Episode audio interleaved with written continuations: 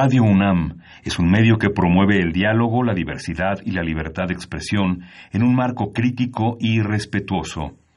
Los comentarios expresados a lo largo de su programación reflejan la opinión de quien los emite, mas no de la radiodifusora. Radio UNAM presenta Primer Movimiento. El mundo desde la universidad.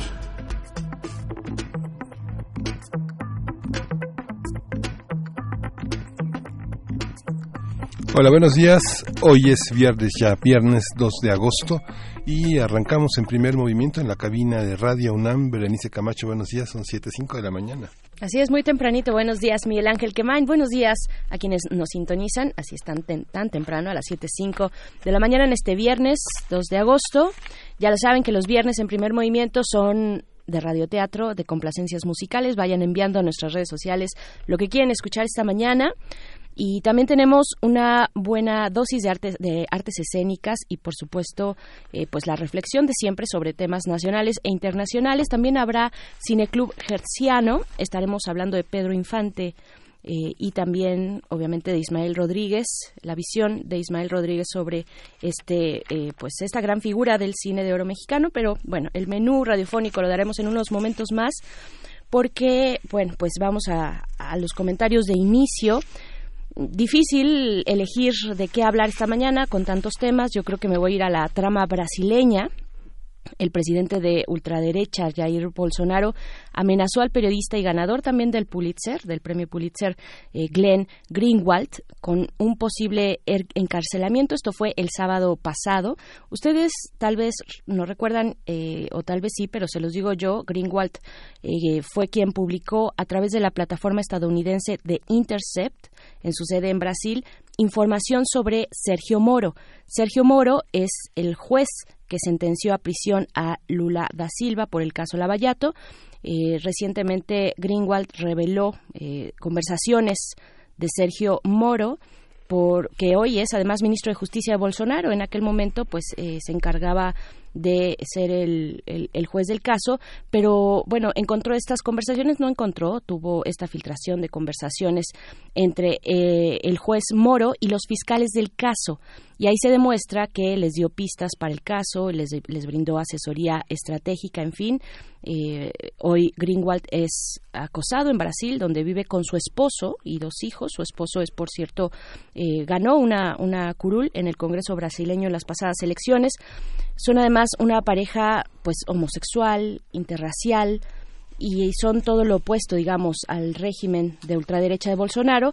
Greenwald se ha negado a revelar la fuente que le dio estos archivos masivos de conversaciones entre Sergio Moro y los fiscales del caso Lula da Silva. Y pues bueno, las amenazas de Bolsonaro a Greenwald me parece que son una joya más en la corona ultraderechista del presidente de Brasil y pues bueno, creo que es importante darle seguimiento a lo que ocurre porque también son temas de corrupción, son temas de corrupción en la región y este es un ángulo que se presta interesante y que ha puesto en duda pues el fallo que mantiene en la cárcel a Luis Ignacio Lula da Silva. Sí, son muchos los temas justamente y que muchos relacionados con la con la prensa, con la libertad de expresión.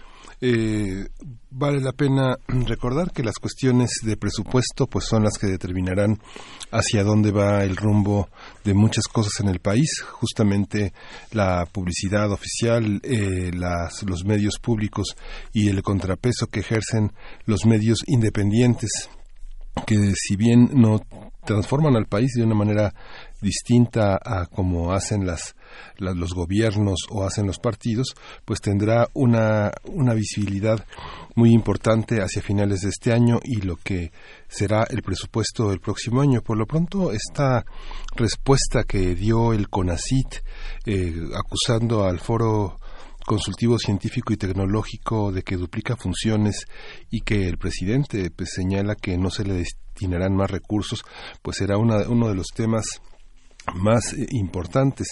Justamente ayer en la clausura del Foro de la Autonomía Universitaria, el científico Antonio Lascano señalaba que todavía hay posibilidades de de verificar el rumbo que tiene la ciencia y de establecer un diálogo que es justamente necesario con la comunidad científica.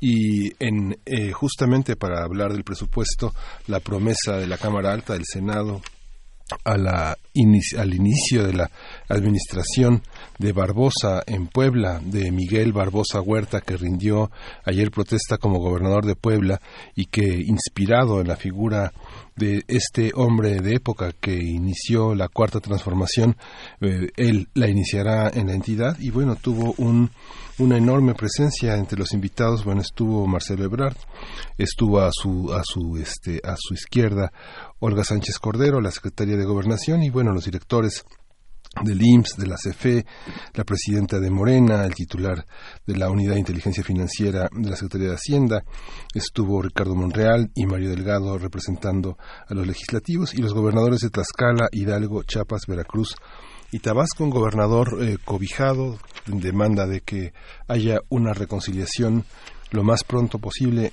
en ese estado que ha tenido en los últimos eh, en los últimos meses.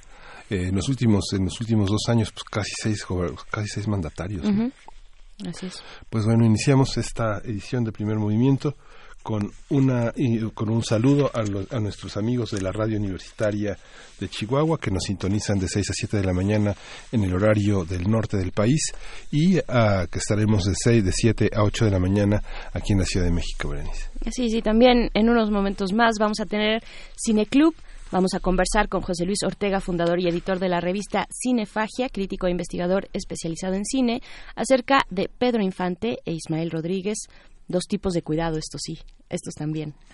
Sí, y eh, vamos a tener un radioteatro sorpresa como todos los viernes en los que participaremos pues todos los que estamos por aquí. Desde Toda la producción. En la nota nacional tenemos una recesión, desaceleración, cómo anda la economía, cómo entender los términos en los que se manifiestan los opositores y los, eh, y los funcionarios de este gobierno de cuarta transformación. Vamos a contar con el comentario de Enrique Provencio. Él es coordinador del proyecto Informe del Desarrollo en México en el programa universitario de estudios del desarrollo de la UNAM. Y en nuestra nota internacional conversaremos con Andreu Espasa, quien es investigador del Instituto de Investigaciones Históricas de la UNAM, acerca de los debates eh, los debates eh, republicanos, no, perdón, demócratas, eh, en, pues en esta contienda estadounidense por la presidencia, los temas de salud pública, el Medicare, la, migración, que estuvo muy fuerte también, entre otros, entre otros muy importantes, muchos, muchos candidatos y candidatas, muy diversos además, de diversas extracciones y orígenes, se presentan a estas, pues esta contienda interna del Partido Demócrata y pues estaremos comentándolo en nuestra, en nuestra nota internacional del día. Lo vamos a tener la poesía necesaria en la voz de Berenice Camacho, que ya está, pero super lista desde hace como dos semanas. y en la mesa del día vamos a tener danza, la danza, un, uno de los patitos feos para acogerme al lugar común que distingue a la danza mexicana. Inició eh, como saben, inició ayer la temporada de danza en Bellas Artes y como parte de la temporada de danza se presentará la compañía Drama Danza con migrantes y es eh, una ocasión para conversar con Rosana Filomarino, coreógrafa, docente y directora de Drama Danza, Premio Nacional de Ciencias y Artes el año pasado una carrera deslumbrante, ininterrumpida, y estaremos, estaremos también conversando con José Alberto Gallardo, él es bailarín, él es dramaturgista y él es director de teatro.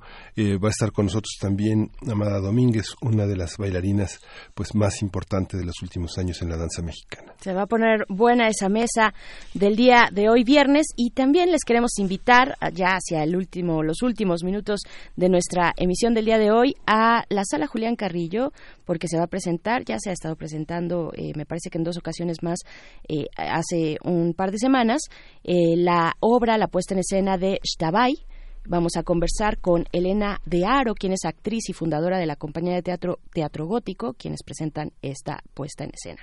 Así es que bueno, ahí está el menú radiofónico de primer movimiento en esta mañana y vamos a ir con música. Vamos a ir con música de el, del gran continente de de africano de Tumani Diabate y Sidiki Diabate, Solidarité. Yeah, yeah, yeah, yeah, la. Yeah, yeah, yeah, yeah, la. I know love a new freedom and I know so well what it's set up for. How come he don't know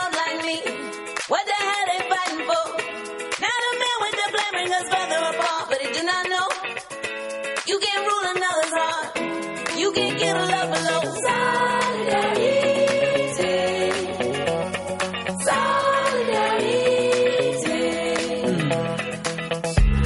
J'ancrais l'espérance aux racines de ma vie. Hmm.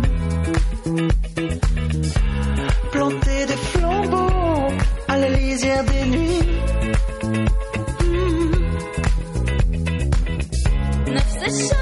الشمس بتشرق علي وعليك نفس النجمة بعيوني بتضوي بعينيك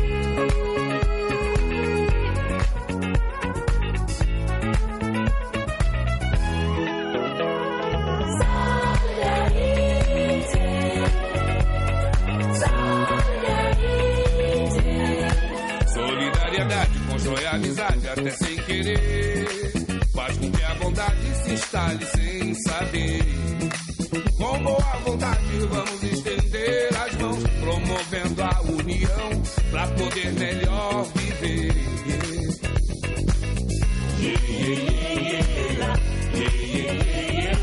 La grande ville nous a plongé dans sa commune. Dehors, y a pas d'étrangers, y a que des inconnus. Solidarité, voilà ce qu'on est venu demander. La beauté n'a pas de frontières, les frontières n'ont pas de beauté. Nous sommes les nouveaux, nous sommes les nouveaux, nous sommes les nouveaux rois. Vous êtes les nouveaux rois, vous êtes les nouveaux rois, vous êtes les nouveaux rois.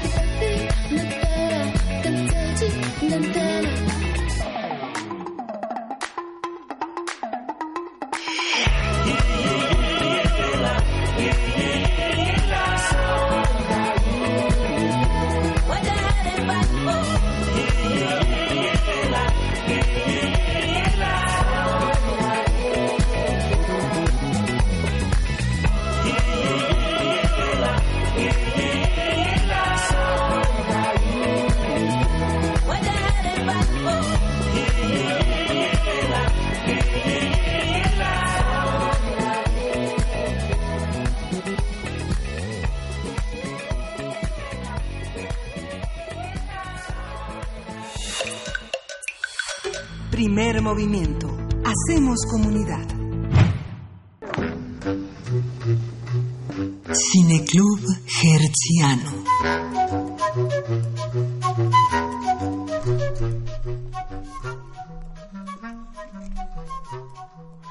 Infante fue un actor de cine y teatro, así como un cantante que se convirtió en el máximo ídolo de la época de oro del cine mexicano. Nació en 1917 y falleció en 1957 a los 39 años de edad en un accidente de avión. Sin embargo, su legado sigue vivo 62 años después en las más de 60 películas donde actuó. Algunos de sus grandes personajes clásicos como bueno y, eh, como los tres García nosotros los pobres sus producciones clásicas a toda máquina Pepe el Toro y dos tipos de cuidado fueron el resultado de una fructífera colaboración con el director de cine mexicano Ismael Rodríguez del cual ya hemos hablado en otras ocasiones aquí en esta cabina. Ismael Rodríguez, nacido también en 1917, fue uno de los cineastas más prolíficos de la época del cine de oro mexicano y ganador de la medalla Salvador Toscano al mérito cinematográfico en el año 2002, que fue un premio que otorgó la Academia Mexicana de Artes y Ciencias Cinematográficas. El director mexicano trabajó importantes, con importantes actores y actrices nacionales y extranjeros, entre los que se encuentran Pedro Infante, por supuesto, María Félix, Dolores del Río, John Carradine, el actor japonés Toshiro Mifune y, eh, bueno, su película con Mifune fue nominada a los premios Oscar como mejor película extranjera en ese año. Sí, justamente eh, la relación entre Ismael Rodríguez y Pedro Infante produjo 16 películas consideradas como los máximos exponentes del género de la comedia ranchera, así como del género dramático. Su última película juntos, Tizoc, Amor Indio, en 1957, fue premiada con el Globo de Oro en la categoría de Mejor Película en Lengua No Inglesa y Pedro Infante ganó el premio como Mejor Actor en el Festival Internacional de Cine de Berlín. Sin embargo, el actor falleció antes de poder recoger este premio. Sí, justamente uno de los libros más interesantes sobre esta sobre este trabajo en conjunto es un cineasta llamado Ismael Rodríguez de Rafael Aviña, con quien conversamos, como señalaba Berenice Camacho, lo- eh, ampliamente sobre este estupendo libro que recoge esta película ampliamente. Y vamos a conversar sobre esta colaboración cinematográfica entre el actor y el director, ahondando cómo se dio, qué produjo y qué significó para la historia del cine nacional ese trabajo. Y José Luis Ortega, pues ya está en la línea. José Luis Ortega es fundador y editor de la revista Cinefagia. Buenos días, José Luis, ¿cómo estás? ¿Qué tal? ¿Cómo les va? Muy contento de estar aquí de regreso después de las vacaciones. Sí. Ya por fin estamos acá nuevamente en vivo. Pues para hablar de cine, de cine de oro, de cine mexicano, eh, José Luis, pues Sí. ¿cómo, cómo, ¿cómo le entras a este gran fenómeno que es eh, Ismael, esta dupla, los dos tipos de cuidado parece que son ellos, Ismael Rodríguez y Pedro Infante, ¿no? ¿Qué, qué, cuál es la importancia? Yo, yo quisiera empezar por el director y creador Ismael Rodríguez, ¿cuál es su importancia en la, en la cultura popular? ¿Qué tan eh, fiel fue su retrato a, a la sociedad mexicana de aquel momento? Es básica, es muy básica. Básica en el sentido de que es este no, no, no simplona en el sentido de básico que es simplón, Sino sino, esencial. que es fundamental. Ujú. Es fundamental para nuestro cine, ¿no? Eh, hace unos meses eh, salió una nota de que iba Omar Chaparro a interpretar el personaje de Pedro Infante. Qué barbaridad. Y a partir de eso salió, así como tú misma lo dices, eh, montones de twitters, memes, eh, reacciones evidentemente contra esta actuación, contra este papel. Ya después se matizaron muchas cosas. Pero hemos visto que eh, Bárbara Mori interpretó a María Félix, hemos visto distintos acercamientos, este, no me acuerdo si Arat de la Torre o su hermano, cualquiera de los dos interpretó a Mauricio Garcés. Es decir, constantemente hay algunos actores jóvenes que interpretan actores de la vieja guardia y podemos ver que realmente no sucede nada.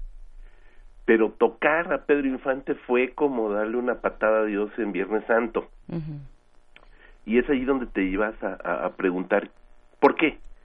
¿Por qué surge esta animadversión de tocar un mito de este tamaño? Y nos damos cuenta que Pedro Infante, evidentemente, como alguna vez lo dijo eh, Monsiváis, eh, el- el- el- las tres figuras principales del pueblo mexicano, una de ellas es Pedro Infante, ¿no? La Virgen, Pedro Infante y el Santo. ¿no? Sí, sí. Pero justo lo que dices, Pedro Infante no sería esta gran figura, este mito, sin la presencia a un lado o junto o enfrente o detrás, guardándole la espalda, no sé cómo quieran verlo, de Ismael Rodríguez. Ismael Rodríguez Ruelas fue quizás junto con Alejandro Galindo los cineastas que mejor supieron retratar la cultura popular mexicana. ¿no? Es decir, tenemos una baraja de cineastas sumamente importantes. Cuando se habla de cine mexicano, se habla en primerísimo lugar casi siempre de Emilio el Indio Fernández, con un cine de aliento indigenista, un cine de aliento artístico, autoral, él mismo estirando la cuerda, rizando el rizo de, de, de melodramas muy eh, exacerbados, revolucionarios, etcétera. No se habla de Buñuel, por supuesto, el periodo mexicano, pero sin lugar a dudas son cineastas eh, que tienen una filmografía un tanto más eh, dispareja, hablando del indio. Buñuel, por supuesto, tiene una etapa enorme en Francia, pero un cineasta que realmente se dedicó a hacer una disección del sentir mexicano, del hombre mexicano, pues fue es Ismael Rodríguez. Y lo logra a partir, uno, de una sencillez sumamente avasalladora, es decir, su cine era un cine directo, un cine sí popular, mas no populachero, es decir, no era un cine que buscara el tremendismo, la exacerbación del pueblo, que buscara este eh, hacer mofa, burla o escarnio, que es lo que muchas veces sucedió después. Surgen personajes del peladito de la vecindad, del indito tonto, del campesino adolorido, etcétera, etcétera, y son presentados como, como unos eh, estereotipos eh, planos, vanos, vulgares. Ismael Rodríguez no, no crea estereotipos, crea personajes, que son los personajes que realmente podrías encontrar en la calle, hablando de la ciudad mexicana, o que realmente podrías encontrar en provincia, ¿no? Es decir, se apoya también, también de personajes eh, sumamente importantes a su alrededor eh, para escribir guiones, para escribir diálogos. La, la- le- Juan García Peralvillo, que fue un escritor, guionista también y sobre todo dialoguista, que es una de las figuras que se ha perdido en el transcurso de los años, era un hombre especializado en escribir guiones, eh, pero, pero sobre todo en la parte de los diálogos. Y este hombre, Juan García, se iba a la lagunilla, a los barrios bajos, al centro, a platicar con la gente, a meterse a cantinas, a meterse a mercados y empaparse del habla popular. Cómo hablaban, cuál era el calor, cuál era la manera de hablar de esta clase baja. Y lo transcribía en sus guiones, en los diálogos. Y eso también le daba una naturalidad que hoy por hoy no tenemos. Si hay algo que suena sumamente falso en el cine mexicano contemporáneo son los diálogos, Completamente de acuerdo. Sí. ¿no? Entonces, todas esas detalles, dicen que el diablo se esconde en los detalles. Todos esos detalles son los que le dan una naturalidad a las películas de Ismael Rodríguez, ¿no? Porque son películas cuidadas en esos procesos. La filmografía de Ismael, por supuesto que tiene comedia ranchera, tiene dramas campiranos, por supuesto que sí, pero sobre todo se centra también en personajes de la ciudad. Estamos hablando de los años 40, cuando él comienza a hacer este tipo de cine más del estilo eh, citadino. Nosotros los pobres es del 47.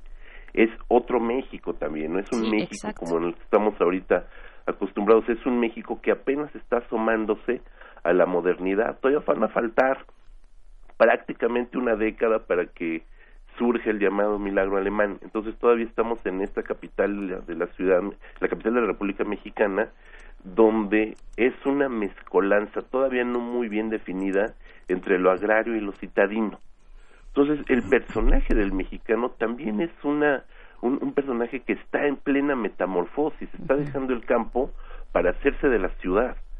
Entonces todas esas características las encontró Ismael Rodríguez en Pedro Infante, un joven provinciano que quiso ser cantante, que quiso ser actor y que viene a la Ciudad de México a probar fortuna siendo nadie, como muchos otros que en sus películas están aquí intentando abrirse paso como de lugar, abrirse paso a golpes como Pepe el Toro, abrirse el paso cantando, abrirse paso como se pueda, pero buscar un lugar en la Ciudad de México, en esta gran cosmopolita que está comenzando a surgir. Se está, just- se está gestando la modernidad en nuestro Sí. país. Es ¿no? totalmente Y eso te comentaba con, te comentaba con Berenice fuera del aire cómo surgió esta idea, ahora que mencionas alemán, cómo surgió esta idea de filmar la película.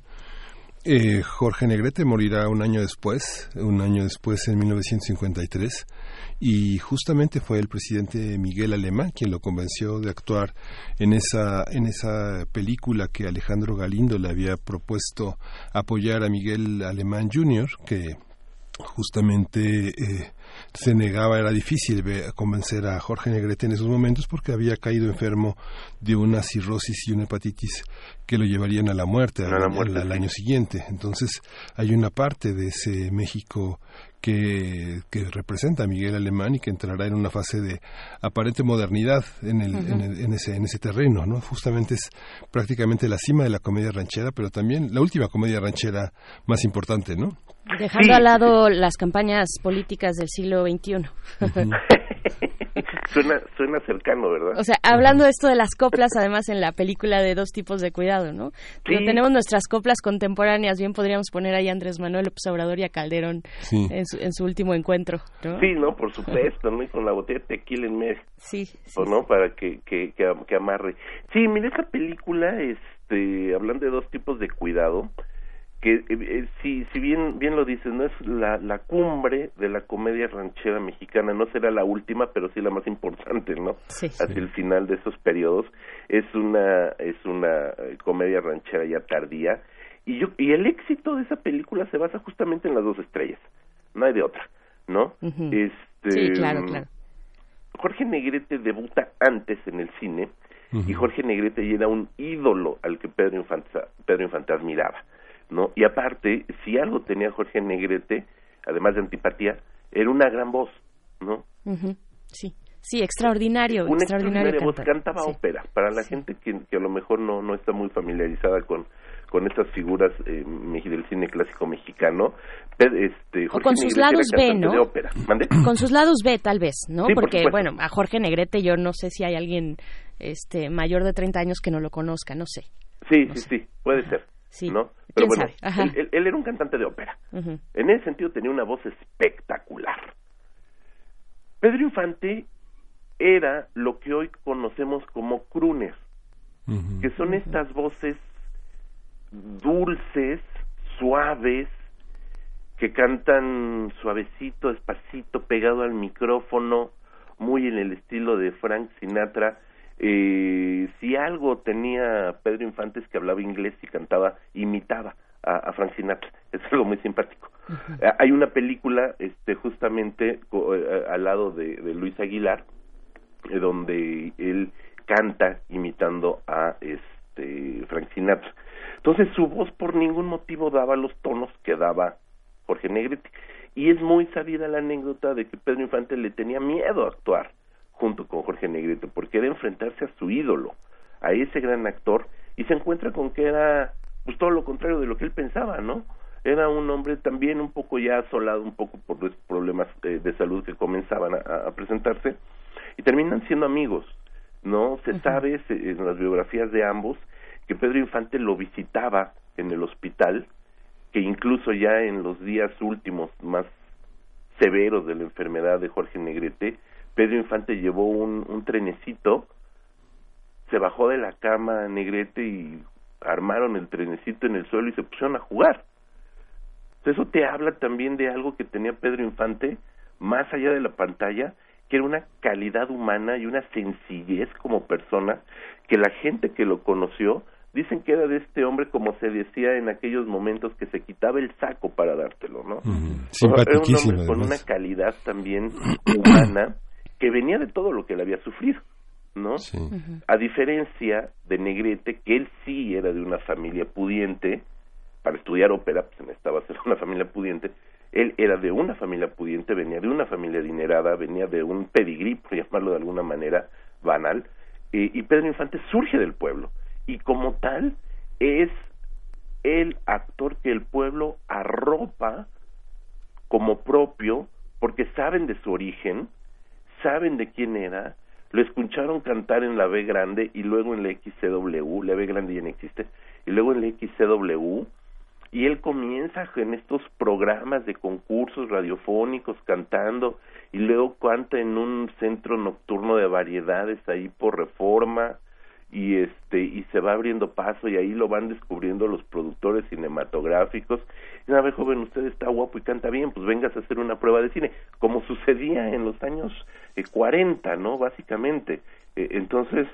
eh, Pedro Infante también tiene una gran estrella Sí. porque afortunadamente logra lo que él quería hacer que era cantar y actuar y él llega al cine hasta los años mediados de los 40 en el 44 con una peliculita chiquitita Escándalo de Estrellas, que es la primer película que él hace con Ismael Rodríguez. No era la primera película de Ismael Rodríguez, pero en esa primera película actúan, eh, bueno, actúan y dirigen juntos. Y en aquel momento Ismael Rodríguez dice, mira, este muchacho tiene con qué. Vamos a ver si es capaz de hacer otra cosa. El escándalo de estrellas apenas eh, brilla, apenas, ¿no? Su segunda película juntos es cuando lloran los valientes y, y, y ahí vamos a comenzar a tener este personaje del Pedro Infante, héroe campirano, ¿no? En cuando lloran los valientes ya comienza a trabajar este personaje de héroe campirano, de Robin Hood del pueblo, en contra de los hacendados, que es un eh, que es un campesino que se levanta en armas. Muchas de estas películas tienen este este trasfondo. Y, y a partir de hacer esos personajes donde se convierte en un em, en un revolucionario tal cual en el sentido de la palabra y se enfrenta a los caciques, se enfrenta a los hacendados, forma pandillas de bandoleros, que son bandoleros de buen corazón además, ¿no? Eh, Ahí, ahí tenemos este los gavilanes cuando lloran los valientes, Claro, la claro. mujer que yo perdí, etcétera, etcétera, películas donde él interpreta este personaje, qué mejor personaje para identificarse justamente con los extractos más bajos de la sociedad mexicana. ¿no? Entonces, allí comienzan a hacer estos personajes de, eh, eh, primero de galán, segundo de cantante, porque eso sí, en todas canta, eh, eh, de galán, cantante, justiciero del pueblo. Pero buen amigo, ¿no? Ajá. Sí, justo. buen amigo. Buen amigo, como dice el corrido de Mazatlán, porque Pedro Infante era de Mazatlán, allá, allá la gente es puro corazón. Exacto, totalmente. sí. Y, la, y justamente la música es una estructura a lo largo de la, de la película. Sí. Digamos, está la música de Esperón, de Manuel, de, Manuel de Manuel. M. Ponce. eh, o sea, hay una, hay una visión muy rica de lo musical también. Hay una, hay una, también esa parte inmortaliza a Pedro. Infante con todo y que hay un diálogo en este eh, Jorge el Bueno y Pedro el Malo que es un diálogo de realmente que bueno por supuesto está en nuestra tradición desde las décimas el guapango y, y- ¿qué, qué piensas de la música este José Luis Mira, la música es identidad, sin lugar a duda, ¿no? La música es identidad y, y el concepto de la música en el cine, en estas películas y, y sobre todo en esta época de oro del cine mexicano y de la comedia ranchera, no es un sentido musical como hoy estamos acostumbrados. Uno, música de fondo. Dos, musical, musical plenamente tipo La La Land, donde de repente cantan y bailan y brincan y todo, ¿no? Aquí la música se convierte en un factor diegético total, absolutamente incorporado a la película. No es un acompañamiento, no es nada más que Pedro Infante se soltara cantando y bailando porque sí, sino que realmente forman parte del discurso. Las canciones, las letras de, los, de las canciones, como bien dices, de Manuel Esperón, la mayoría de ellas también se incorpora con, con Ismael como parte de su equipo, son letras que de alguna manera complementan los diálogos. No la- lo, lo que se pone a cantar Pedro Infante no es una canción eh, eh, random para amenizar el ajá. momento, Sí. ¿sabes? Cuando le canta a su chorreada Amorcito Corazón, le dice cantando algo que no le puede decir en, en, en prosa, por llamarlo de alguna manera, ¿no?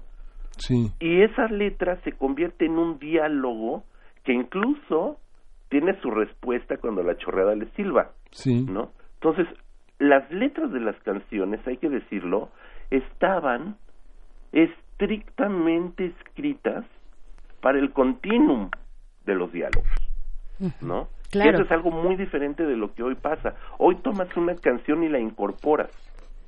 Y también el director productor busca canciones que se acoplen a las películas, sí. O mandas escribir música de acompañamiento, música de fondo, el soundtrack, sí. No, o metes el hit en la, el del, del, del momento en los créditos. Pero en este momento en México, en estas películas, principalmente en las películas de los grandes cantantes Jorge Negrete, Pedro Infante, más eh, eh, adelante Javier Solís, son como esta tercia de haces, eh, por supuesto el Gallo Giro, este, Luis Aguilar, son canciones que están al servicio sí del cantante, sí del actor, pero principalmente al servicio de la historia. Sí, Claro. a mí la que más me gusta es la tertulia, la de Chava Flores. A mí es la que, la, la- ¿cuál, ¿cuál es la canción preferida de ustedes? Am, ay, caray, este, no, no lo sé. me, me agarraste porque precisamente Sí. estamos, estamos viendo aquí con la producción, pues cómo musicalizar este cierre de entrevista que ya está, que ya se acerca. Pero es bien cierto que la canción, las canciones en este cine de oro, particularmente en esta, esta mirada de Ismael Rodríguez, nos revelan además algo de los personajes, ¿no? Sí, totalmente. Nos dan un ¿no? ángulo de los personajes, sí. Sí, porque de Oso y mío a la tertulia, pues digo, hay una distancia, ¿no? Sí, sí, sí. Sí, no, hay, hay, a mí me gusta mucho de- de escuchar a Pedro Infante sus películas, de, de verdad es, es un momento maravilloso cuando le canta 100 años, se la canta a, a Sarita Montiel, este eh, es una cosa estupenda porque sientes la verdad de- hay, hay- hay un sentimiento por parte de Pedro Infante al interpretar las canciones y te das cuenta, o a lo mejor es mi imaginación, pero cuando le canta lo mismo a Sarita Montiel que cuando le canta a, a este a Blanca Estela Pavón, sientes que a las actrices les daba cosquillita, ¿eh? Sí. O sea, sientes que, que hay una química real entre ambas, entre ambas personalidades, ¿no? Entonces, es, eh, eh, cuando, cuando Pedro Infante canta 100 años a, a- a, eh, eh, este, Necesito Dinero, se llama la película, eh, le canta a eh, Sarita Montiel, es cuando dices, híjole, qué bárbaro, qué manera de llevarse al público, a la actriz, a la producción, al director, a la bolsa. A ver, voy a poner un, un, pues aquí como un punto de discordia y no yo, más bien lo va a poner Mayra Elizondo, quien nos, quien nos escribe a través Por de Twitter. favor. Dice que fue muy fan, ella fue muy fan de Pedro Infante hasta que sus padres le dijeron que cómo puede admirar a un hombre misógino y borracho.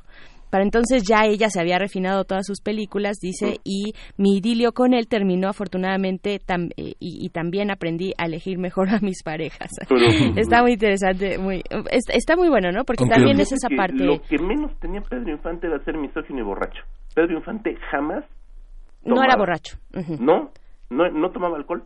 No, no, no, pero el personaje en las películas, No, sí, ese- ese- sí, ese- no, sí. pues Digo, además los, los besos de Pedro Infante, también ayer comentábamos, eran famosísimos. Yo escuché a más de, a más de 10 de mi generación decir que esos eran los verdaderos besos este, más cachondos del cine mexicano, este, los besos. Yo no sé si alguien conoce el término de lengüita, pero...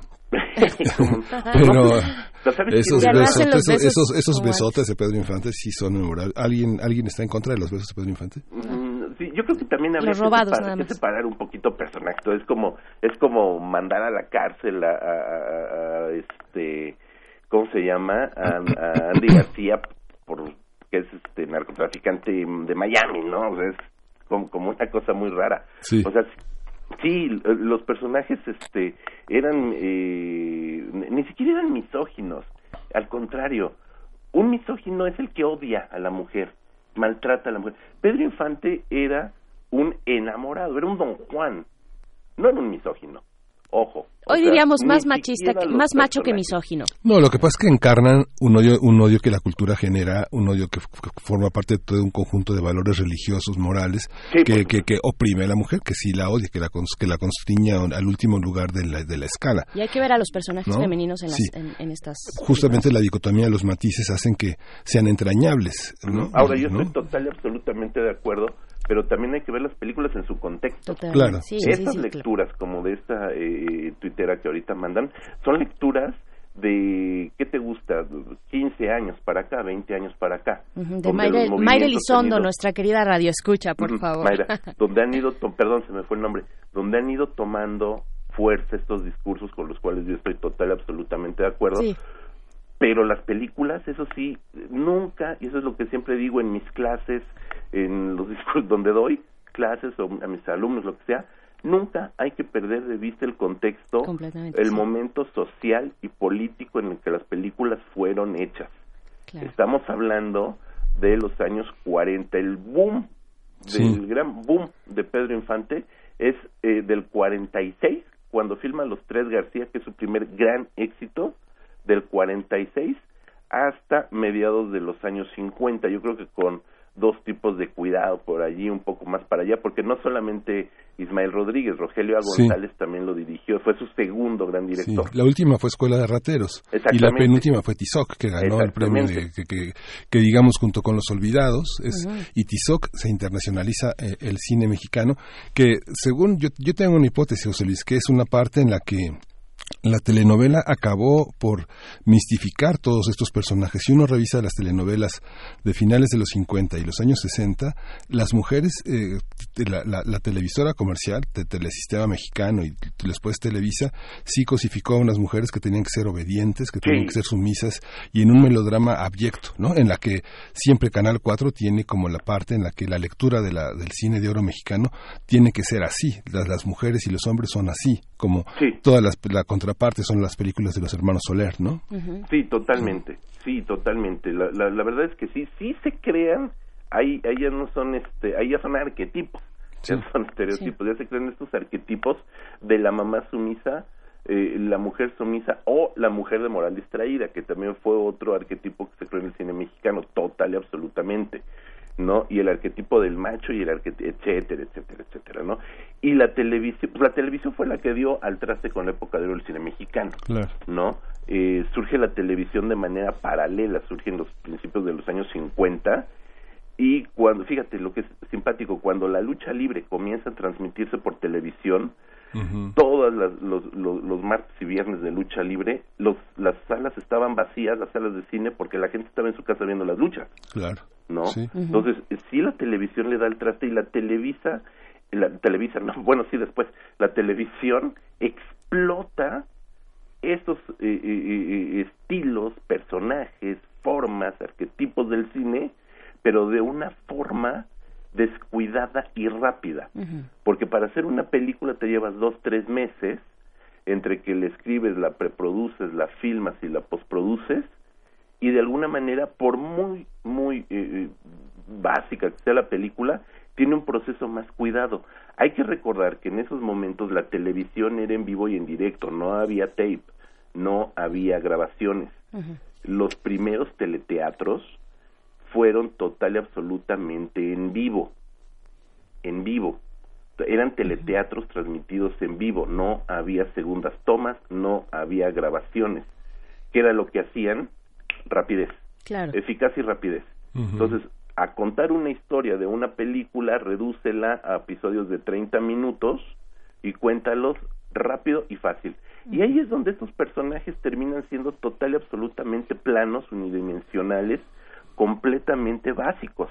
Le roban el alma a los personajes que sí tienen en el cine. Claro. Ya después vendrían otro tipo de producciones, otro tipo de formatos, vendría el videotape para tener segundas tomas, etcétera, etcétera, ¿no? Pero de entrada, la rapidez este, con la que tenían que hacer esas producciones, porque se transmitían a las 8 de la noche y a las ocho y media, adiós, nunca más, era lo que también le comenzó a dar el traste al cine, ¿no? Claro, José Luis Ortega, fíjate que, bueno, precisamente que con esto empezaste la conversación sobre estas diferencias entre el cine de oro mexicano y el cine actual. Hablabas de los diálogos, de la manera de hablar que en el cine de oro pues parecía mucho más honesta, un tono un tono más honesto, más directo y, y real con eh, conectado con el pueblo y nos dice y ya para cerrar esta conversación en Twitter Alma Ixchel Jacobo nos dice definitivamente lo peor del cine mexicano son los diálogos, forma y contenido son pésimos. Bueno, parece que todo.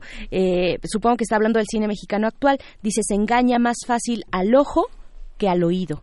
Y me parece una gran Ah, frase que nos comparte Alma Ixchel Jacobo. Es que todos hablan como si vivieran en Polanco, en la Condesa, ¿no? Sí, sí, Sí. por supuesto, no, hombre. Ahora ves, digo, nada más vete los trailers, ya no ves toda la película, pero ve los trailers de las comedias eh, juveniles contemporáneas, o sea, de ahorita de un año, dos años, y lo, de- déjate tú los valores de producción o la cámara que está puesta en el lugar más imbécil que pudieron ponerla, este, los diálogos, las- lo- lo- pero aparte de los diálogos, que ya de por sí son una bestialidad, lo que está escrito en el guion, el diálogo como tal, las entonaciones de los actores. Sí. Sí, sí, son, son de dar pena eh, muchos de ellos. Pues José Luis Ortega, muchísimas gracias por conversar con nosotros acerca de Pedro Infante, de Ismael Ro- Rodríguez, de la cultura popular, el cine de oro. Pues qué, qué rico, qué rico. Híjole, pues yo nomás le pido a la gente que sí las vean. Sí, Ah, sí, en sí. específico, Rodríguez Infante son 15, 16 películas juntos, una década maravillosa del 46 al 56, que es con Tizoc. Son 10 años de, de una filmografía estupenda, toda máquina que te esa mujer, la oveja negra, los tres guatecos. Véanlas, Sí. véanlas porque de verdad vale la pena. Vean lo que quedan de ellas, porque las versiones que salen en televisión llegan a tener ahorita hasta media hora menos de metraje. Sí, y justamente, y no están en ninguna plataforma. Ninguna. Filmin Latino tiene muy poco, Ismael Rodríguez, Ninguna. este, todo está en YouTube. Los Rodríguez, sí, todo está en YouTube.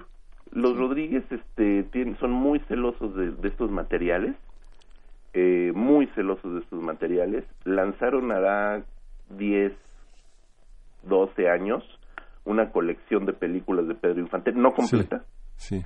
este, y tampoco fueron las mejores ediciones, hay que decirlo. Lamentablemente son películas que en sus en sus cortes originales eran películas de 120 minutos, ¿eh? Sí, sí, sí. Y hoy por hoy las ves en la tele y duran 80, 90. Sí, 111 minutos dura dos tipos de cuidado. Pues bueno, por ejemplo. Con eso, con eso nos despedimos. Muchas gracias, José No, Luis un gustazo, Ortega. nos seguimos escuchando. Disfruta tu fin de semana. Igualmente, abrazos, bye Gracias. bye. Vámonos con Vamos, música vamos a escuchar música de John Coltrane. Bye bye Blackbird. y después el radioteatro.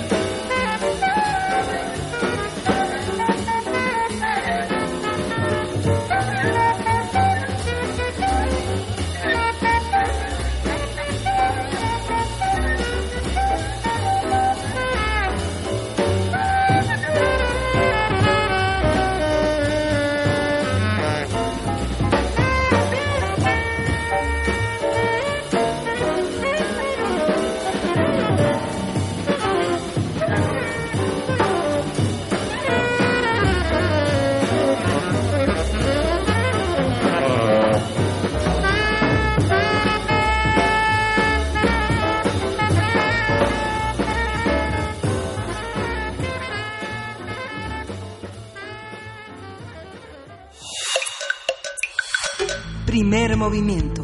Hacemos comunidad. Para teatros, los radioteatros de primer movimiento.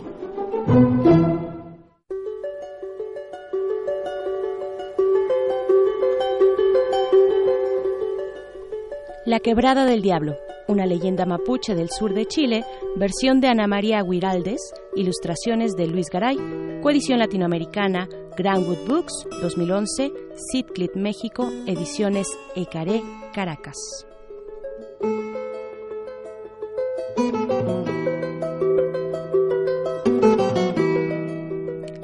Ticarayen, la hija de Toki, era la doncella más hermosa de la tribu. No solo era bello su rostro, todos decían que era tan graciosa y pura como la flor de la quilineja. Por eso Quiltrapiche la amaba. Desde lejos seguía sus movimientos y sus ojos sonreían cuando ella paseaba en busca de flores para adornar sus largos cabellos negros. Sin embargo, Quiltrapiche sabía que la joven no era feliz. En realidad, nadie era feliz. Desde que un genio maléfico llamado Pillán repartió sus demonios en el poblado, toda la paz y bienestar desaparecieron de un golpe. ¿Cómo trabajar la tierra si desde los volcanes ese dios destructor les enviaba fuego para arruinar las cosechas? ¿Para qué arriesgarse a desobedecer si luego los castigaría, dándoles a beber una pócima que deformaba sus rostros y los hacía gritar con voces más roncas que el más ronco de los truenos? Desde hacía un tiempo, todos asustados, vagaban sin atreverse ni a mirar las cumbres de los volcanes por temor a mayores desastres. Por las noches el terror crecía.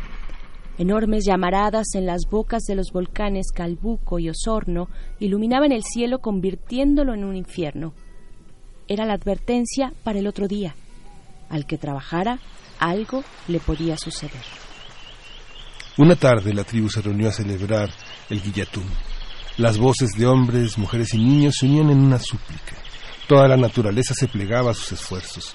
Se oyó el canto de los pájaros, el sonido de las cascadas y del viento, y hasta el agua del río se onduló para rogar. De pronto algo sucedió. El viento dejó de soplar y la tierra seca se quedó suspendida en el aire. Los pájaros se detuvieron en pleno vuelo. Las aguas se estiraron y el humo insolente de los volcanes retrocedió hasta el fondo de la tierra. Tan grande era el silencio que solo se escuchó el rápido latido de los corazones mientras la gente esperaba lo que iba a ocurrir. Entonces, quién sabe de dónde, apareció un anciano. Jamás había sido visto antes en la tribu. Caminó hacia ellos, levantó una mano y todos supieron que les iba a hablar. Y cuando lo hizo, su voz tan suave que parecía brotar, no de la garganta, sino del espíritu. El demonio que los hace sufrir vive en el fondo del volcán. Cuando ustedes trabajan, su rabia se convierte en fuego, que resbala por las laderas y arruina los sembradíos. Pero lo podéis vencer. Un clamor de súplica se elevó alrededor del extraño. Cuando los hombres callaron, el viejo continuó. Tenéis que lanzar por su boca de fuego una rama de canelo. Ahora las voces fueron de protesta. ¿Cómo nos acercaremos? Las llamas del demonio nos quemarían. La tierra arde por los costados del volcán. El agua hirviente chorrea. El anciano esperó a que todos se enmudecieran. Solo existe una forma de llegar a la cima. Debéis sacrificar a, a la doncella más hermosa y pura de la tribu sacaréis su corazón y lo dejaréis cubierto por una rama de canelo en la cumbre del cerro Pichijuan. Su voz se hizo muchísimo más suave. Todos se acercaron a escuchar. Entonces descenderá un enorme pájaro, tragará su corazón, tomará la rama y volará hacia el volcán Osorno. Cuando deje caer la rama por la boca de fuego, caerá mucha nieve y el demonio se helará. La tribu escuchaba en suspenso. La voz del viejo fue ahorita imperativa cuando levantó un dedo para advertir. Pero si algún día dejáis que Ocio llegue a la tribu, el pillán sabrá aprovechar la ocasión y regresará, y el sacrificio habrá sido en vano.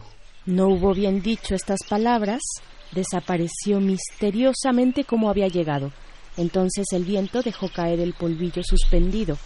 Los pájaros volaron sobre las cabezas de toda la gente reunida y el agua se alborotó en las orillas. Quiltrapiche miró al Toki. Temblaba. Hasta los niños adivinaron quién sería la elegida para el sacrificio.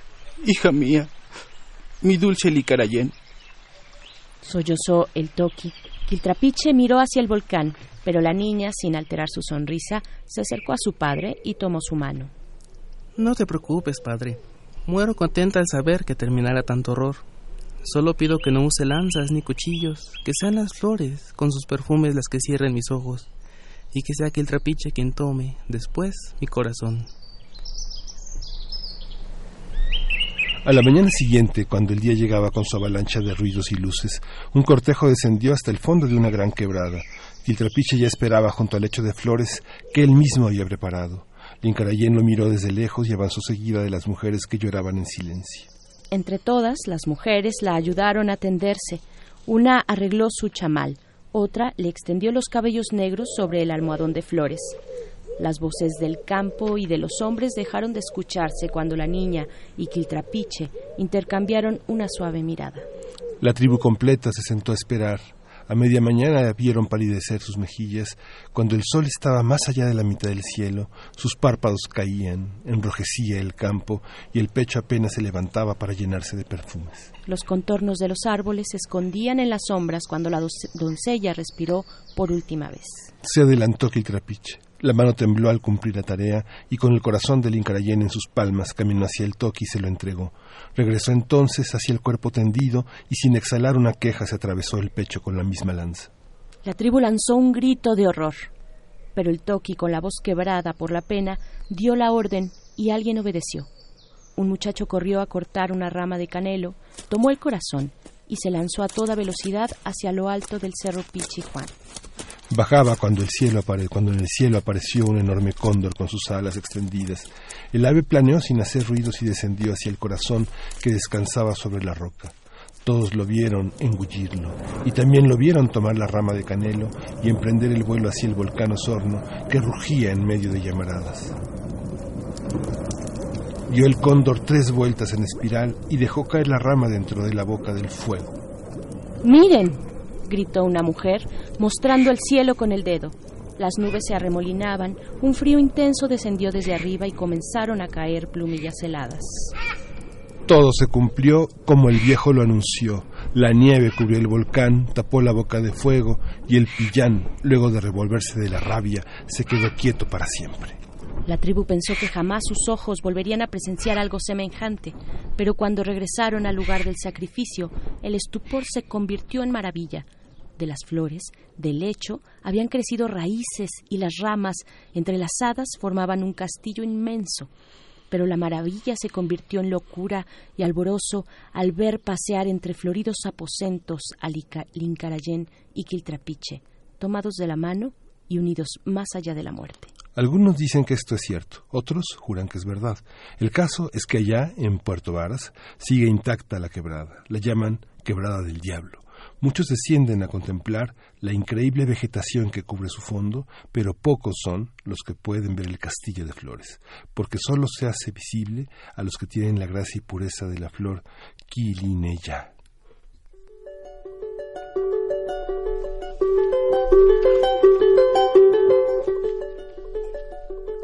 La Quebrada del Diablo, una leyenda mapuche del sur de Chile, versión de Ana María Giraldes, ilustración de Luis Garay, coedición latinoamericana, Grandwood Books 2011.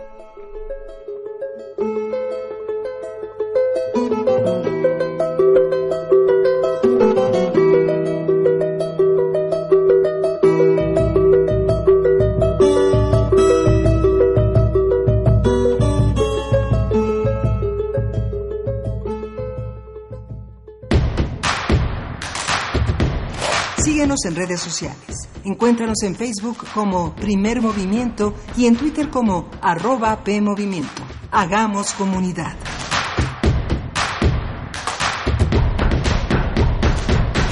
Cualquiera puede hablar sobre un tema que le apasiona, pero solo algunos pueden hablar apasionadamente de cualquier tema.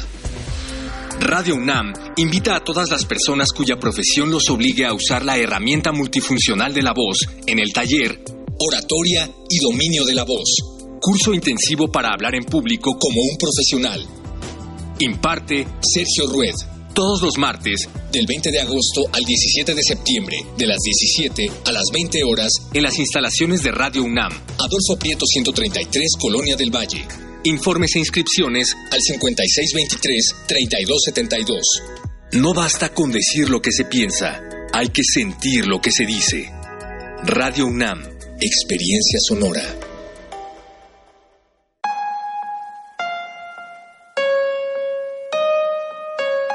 Un hermoso sonido puede venir de un solo instrumento, pero solo se convertirá en canción con la participación de todas y todos. Sigamos siendo autores de esta gran pieza musical llamada Ciudad de México. Porque con participación hacemos que las cosas pasen. Instituto Electoral Ciudad de México. 20 años construyendo democracia. Te ofrecieron un préstamo inmediato con requisitos mínimos, incluso sin consultar tu historial crediticio. Cuidado. Existen empresas falsas que te piden depositar dinero para autorizar el supuesto préstamo y nunca te lo entregan. No te dejes engañar.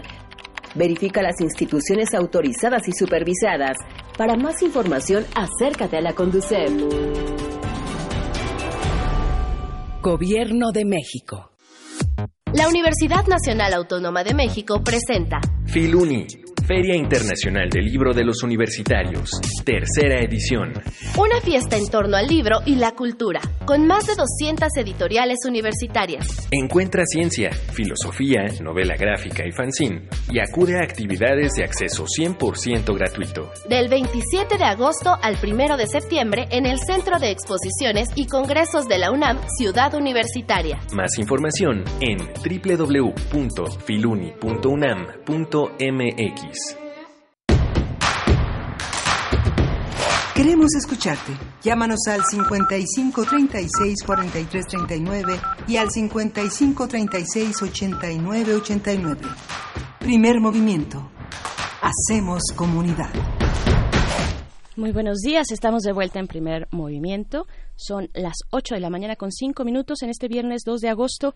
Estamos en Camina. Miguel Ángel Quemain, ¿cómo estás? Buenos días. Hola, Berenice, buenos días.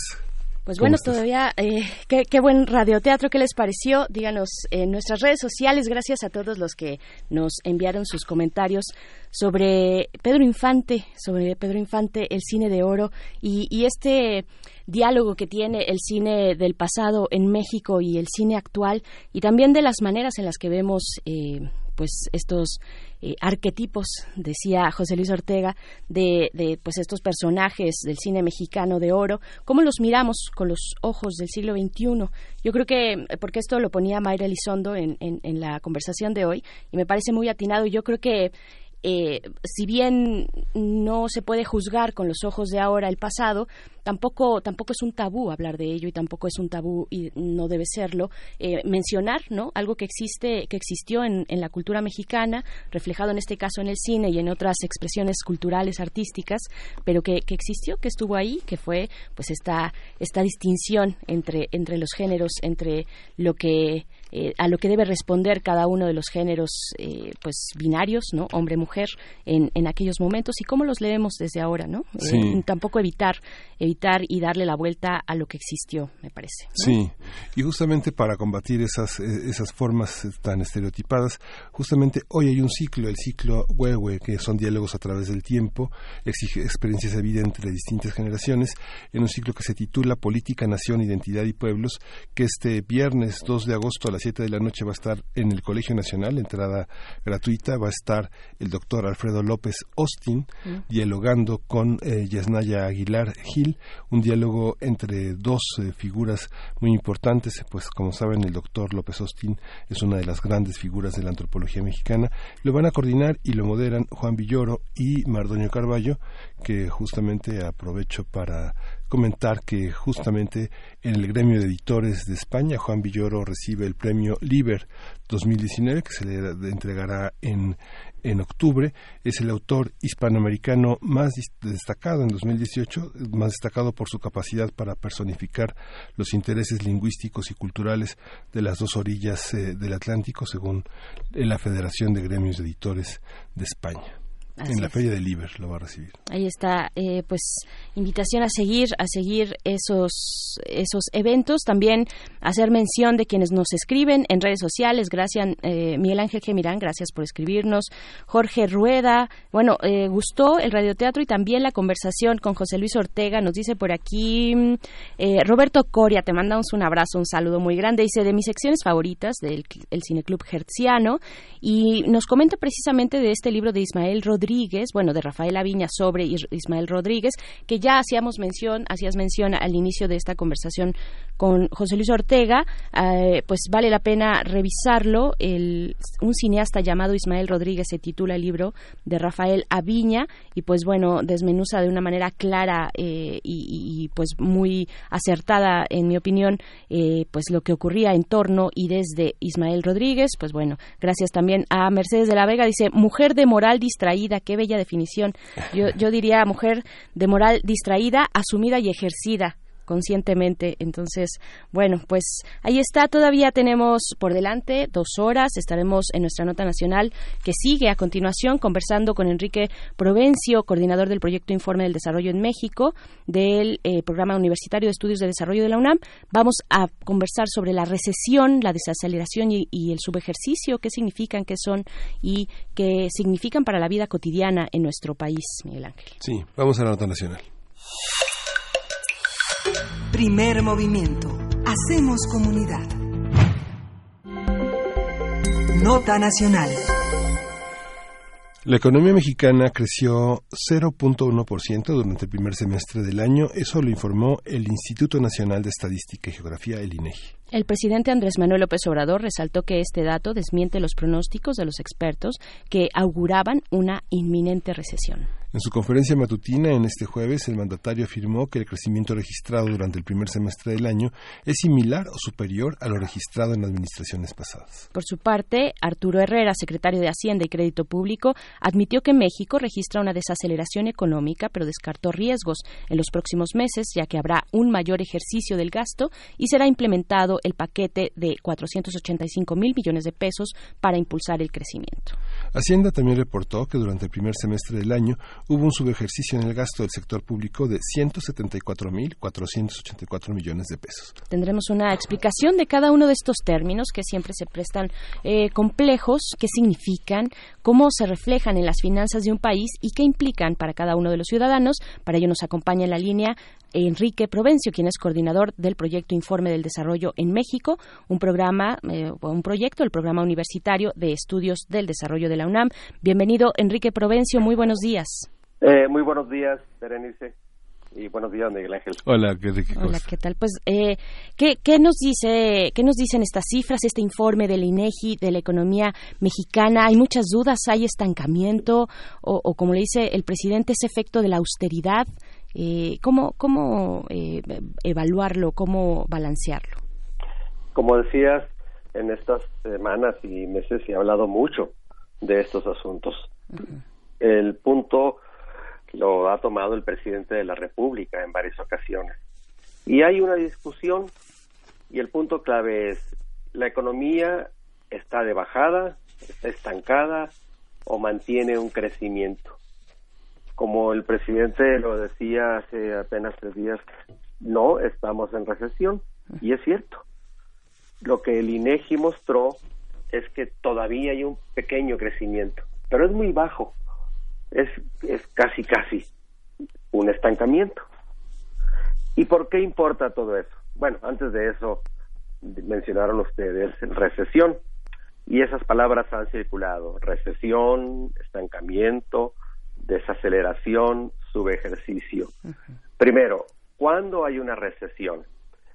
Eh, hay una recesión cuando la economía de un trimestre no creció frente a la del trimestre anterior o a la del año anterior, pero no un solo trimestre, varios trimestres.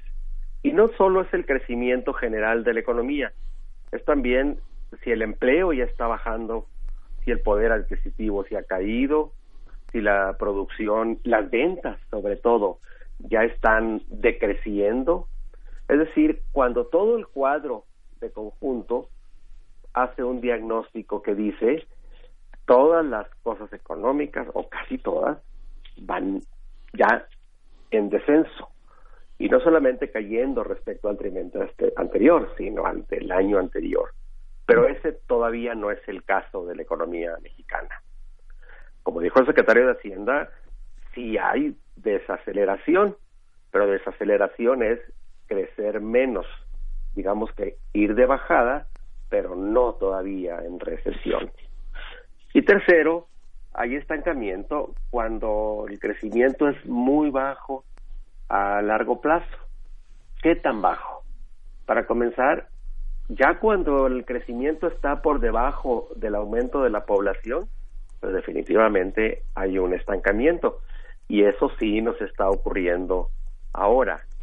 Si la economía crece por debajo del aumento de la población, quiere decir que en general la disponibilidad de bienes, servicios, ya está aumentando menos el aumento de la población. Entonces, ahí sí hay un estancamiento. Pero en el fondo, y para decirlo en pocas palabras, el comportamiento económico no va bien. Estamos creciendo muy poco y eso tiene consecuencias muy concretas para toda la población, para todos nosotros. Esta, esta visión de... Eh, hubo muchos comentarios a lo largo de estos informes que se maquilló esta situación con el eh, enorme endeudamiento que la administración anterior eh, realizó. ¿Qué relación hay entre endeudamiento, recesión y, este, y desaceleración, Enrique?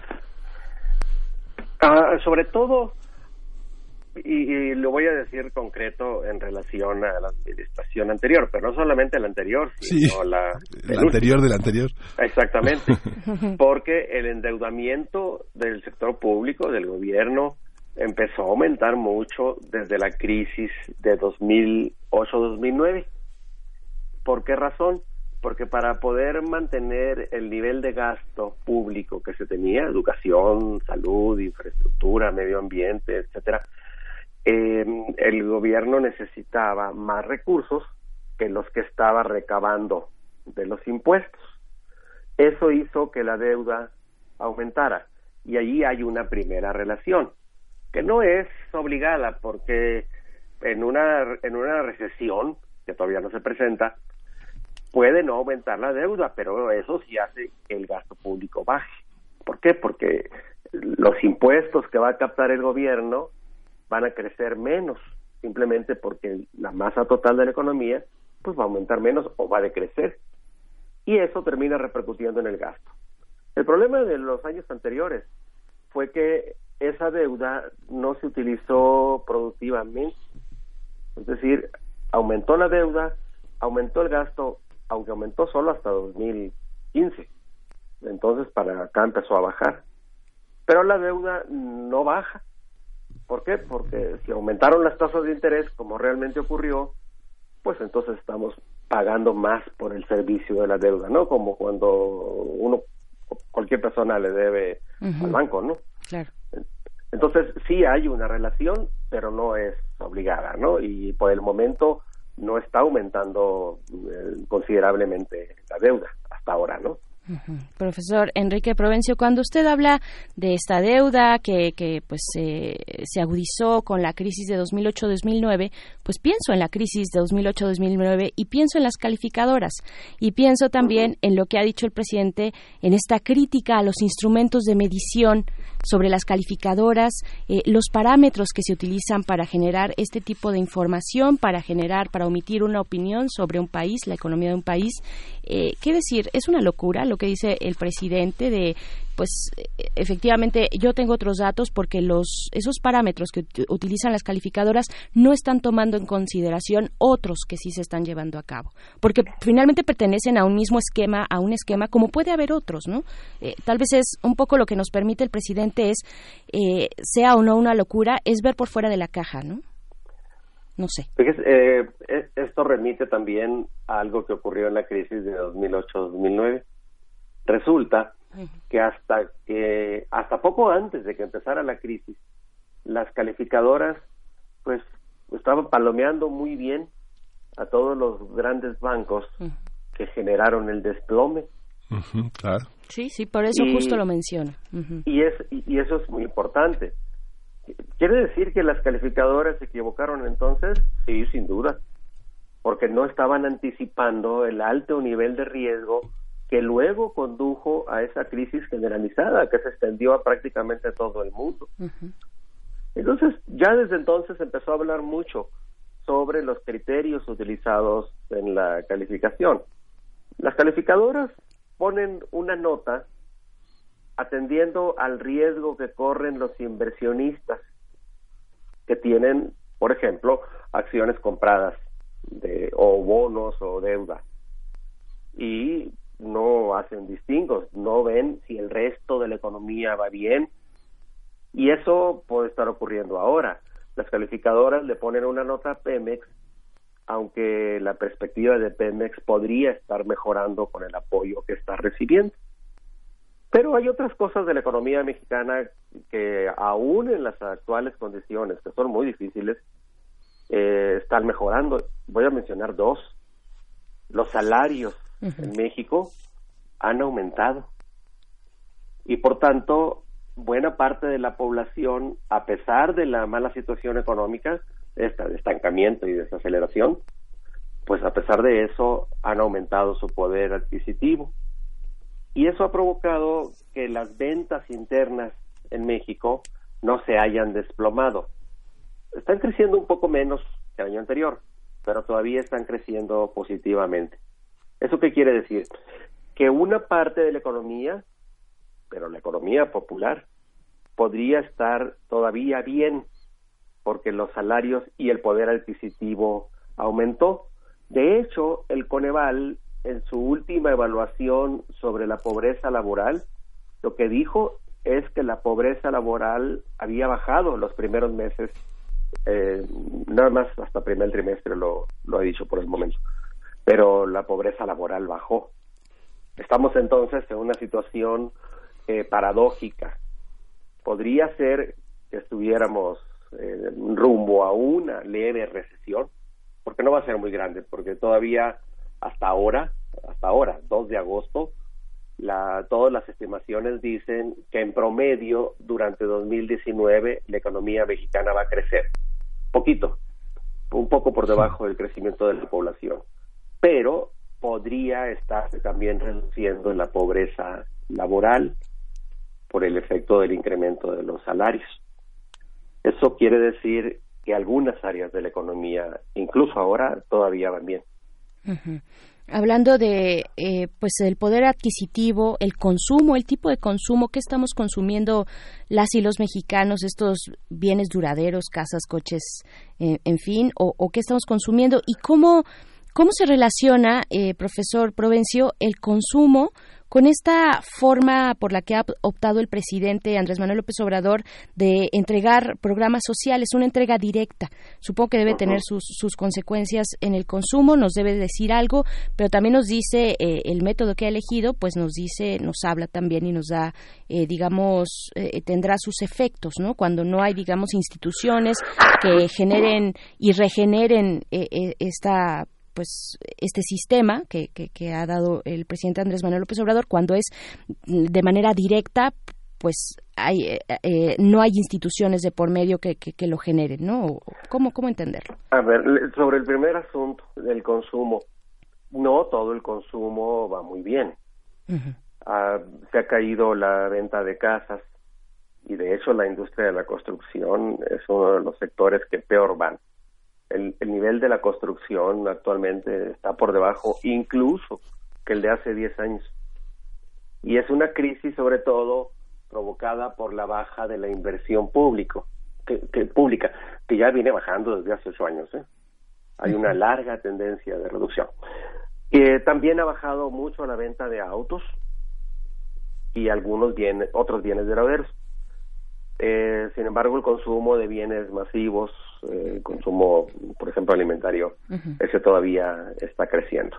Pero eso es indicativo de que si bien el consumo se desacelera en general, el consumo de básicos, el que obedece más directamente al salario y sobre todo a los salarios de bajo nivel, incluyendo el mínimo, todavía se mantiene. Eh, e, e, eso es importante porque la mayor parte del consumo es consumo de bienes básicos, ¿no? Luego, segundo, ¿cómo se relaciona eh, lo que está ocurriendo con la entrega directa de transferencias del gobierno a la población en condiciones de pobreza? Hay, hay un efecto que yo diría paradójico. Eh, por un lado, el incremento de las transferencias directas a la población más pobre podría estar ayudando actualmente, aunque todavía no hay evidencias, podría estar ayudando a que se mantenga el consumo, pero sobre todo a que mm, no se re- a que no aumente la pobreza en, en los grupos que más importan, que son la, la primera mitad de la población. ¿no? Sí. Y el INEGI acaba de mostrar algo muy importante. Antier reveló los eh, resultados de la encuesta de ingreso-gasto de los hogares que se levantó el año pasado, el tercer trimestre. Y lo que esa encuesta mostró es que entre 2017 y 2018, los dos años, el ingreso de la población mm, de más alto nivel, ese bajó un poco, pero que no bajó el del 50% de la población. Ok. Por tanto, y la semana que entra que Coneval presente, el lunes próximo, que Coneval presente los resultados de medición de la pobreza, es muy probable que veamos que el año pasado bajó un poco la pobreza. Y esto es explicable porque el salario, y sobre todo el salario mínimo, ya venía aumentando desde el año antepasado. Pero si ese aumento se mantiene ahora en 2019, como, como lo ha hecho, porque la Comisión Nacional de Salarios Mínimos tuvo un cambio muy importante en diciembre, al inicio de este gobierno, entonces podría estar ocurriendo que la pobreza esté reduciendo. Pero entonces sería una situación eh, muy peculiar, ¿verdad? Que en una condición económica no muy buena, de hecho tirándole a mala, eh, la pobreza no esté bajando. Y eso es una buena noticia. Ahora, Enrique, esta, esta, esta cuestión, por ejemplo, del subejercicio que en las administraciones anteriores se veía como un delito porque era un dinero etiquetado y asignado a, a, este, a proyectos que tenían que cumplirse y que de pronto la ineptitud de algunos administradores públicos impedía que se aterrizaran, se terminaran de ejercer todos los recursos. Hoy ese subejercicio está integrado con todo lo que no se gastó por considerarse oneroso y como parte de la austeridad. Esta serie de reclamos que vienen de, este, fundamentalmente del PRI y del PAN, que fueron sumamente cuestionados por los, eh, por los subejercicios en su momento, ¿cómo entenderlos ahora? ¿Forman parte de esto que estoy comentando o, o hay algo mucho más amplio? El tema del subejercicio hay que verlo con mucho cuidado, porque ese giro que le dio el presidente al concepto no es su ejercicio, es ahorro, es parte, pero en mi opinión, es cierto, pero en mi opinión solo es cierto en parte. Me explico. Una parte de ese subejercicio, en efecto, podría estarse debiendo a lo que se reorganizó, se movió de un lado a otro. ¿Para qué? Para evitar gastos eh, onerosos o para evitar gastos dispendiosos, todo esto que se ha incluido en la idea de austeridad. Pero otra parte del subejercicio, no. Esa, ese subejercicio se llama subejercicio.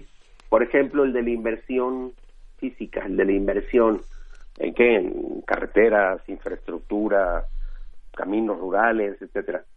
Y allí el propio informe que el gobierno federal le entregó a la Cámara de Diputados dice que durante el primer semestre, eh, al, último día de junio, el gobierno federal ejerció un 15% menos de inversión que el año pasado.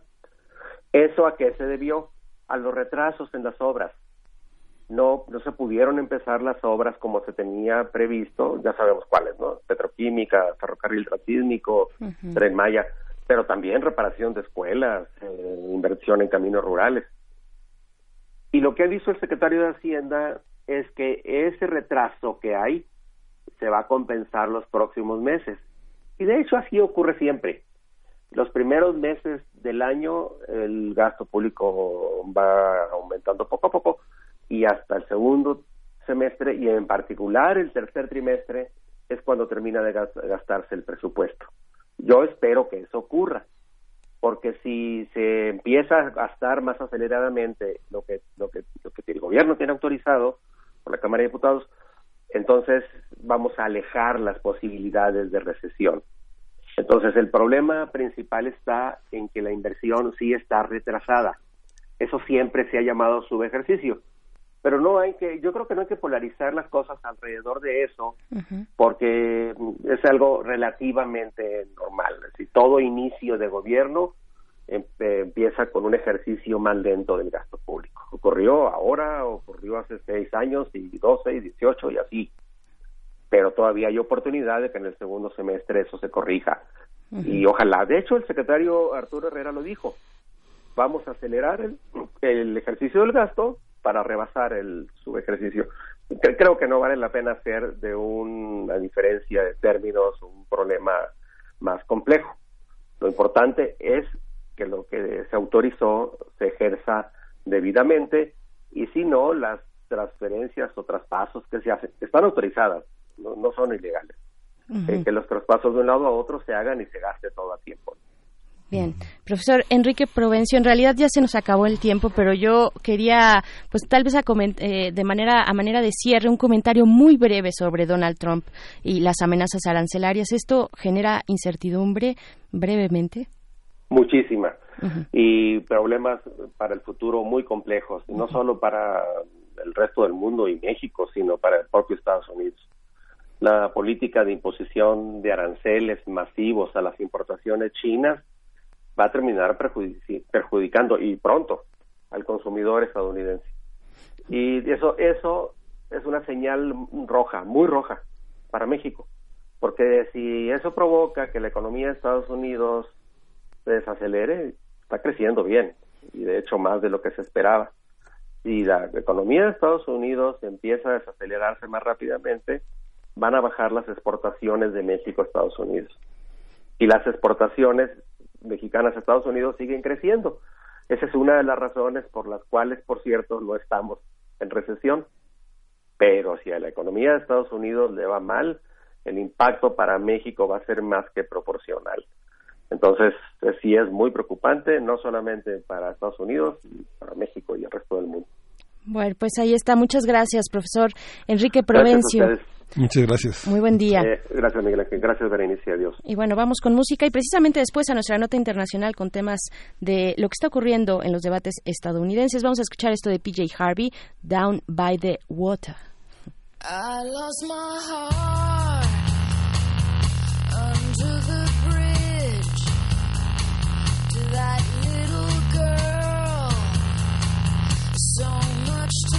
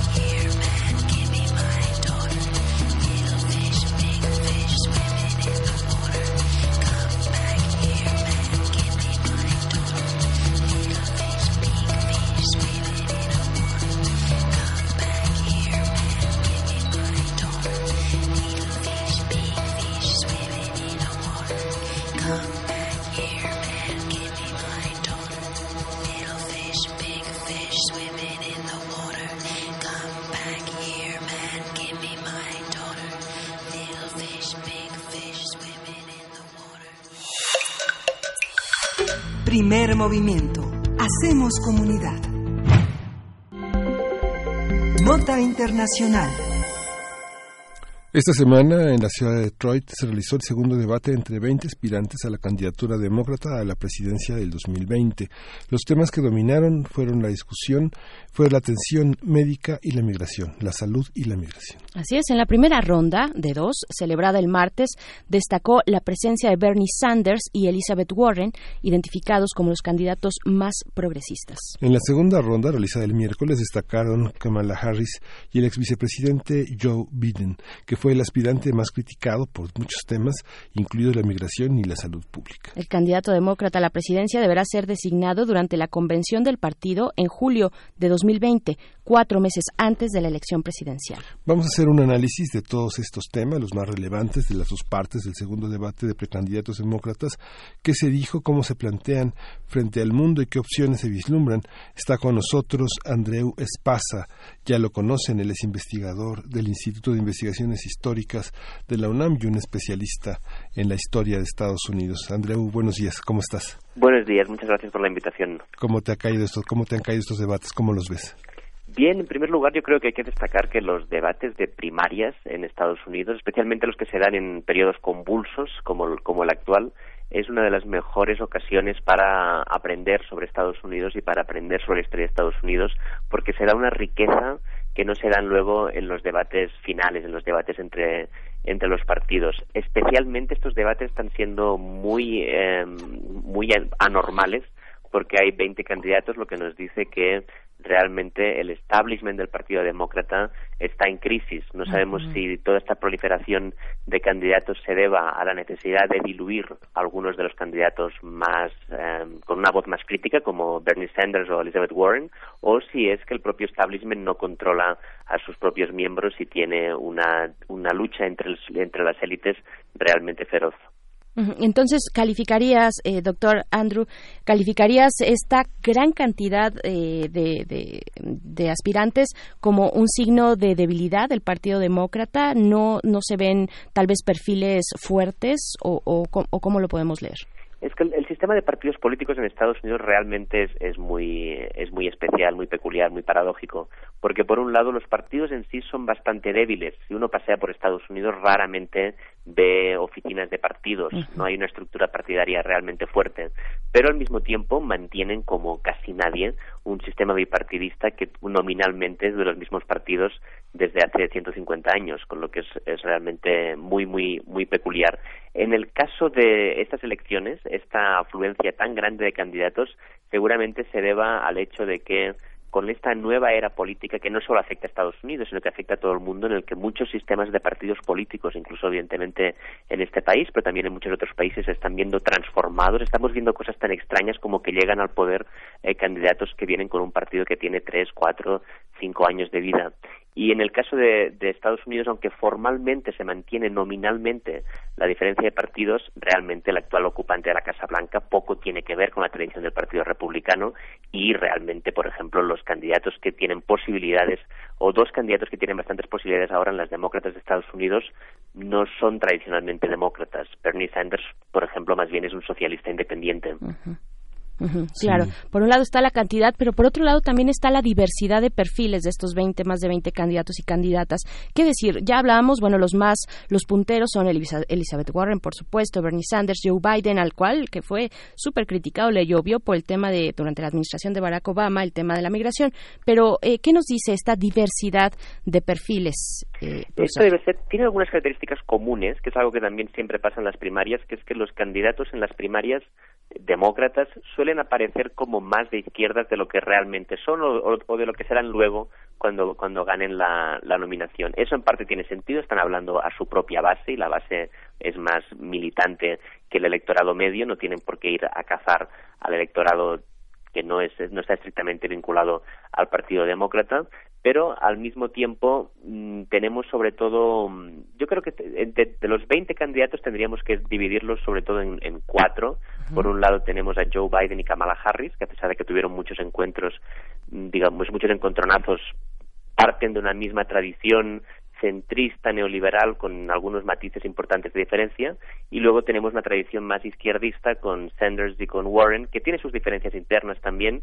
Sanders viene más del socialismo y Elizabeth Warren viene más de una tradición liberal propia que asume sin problemas la digamos el ideario capitalista pero un ideario capitalista a favor de la regulación y en este sentido, mm, uno de los grandes, digamos, una de las grandes ventajas de Biden, que recibió muchos golpes, pero una de las grandes ventajas de Biden es que los medios de comunicación y cierto sentido común generalizado cree que es el más elegible en caso de que vayan a una confrontación luego con Donald Trump.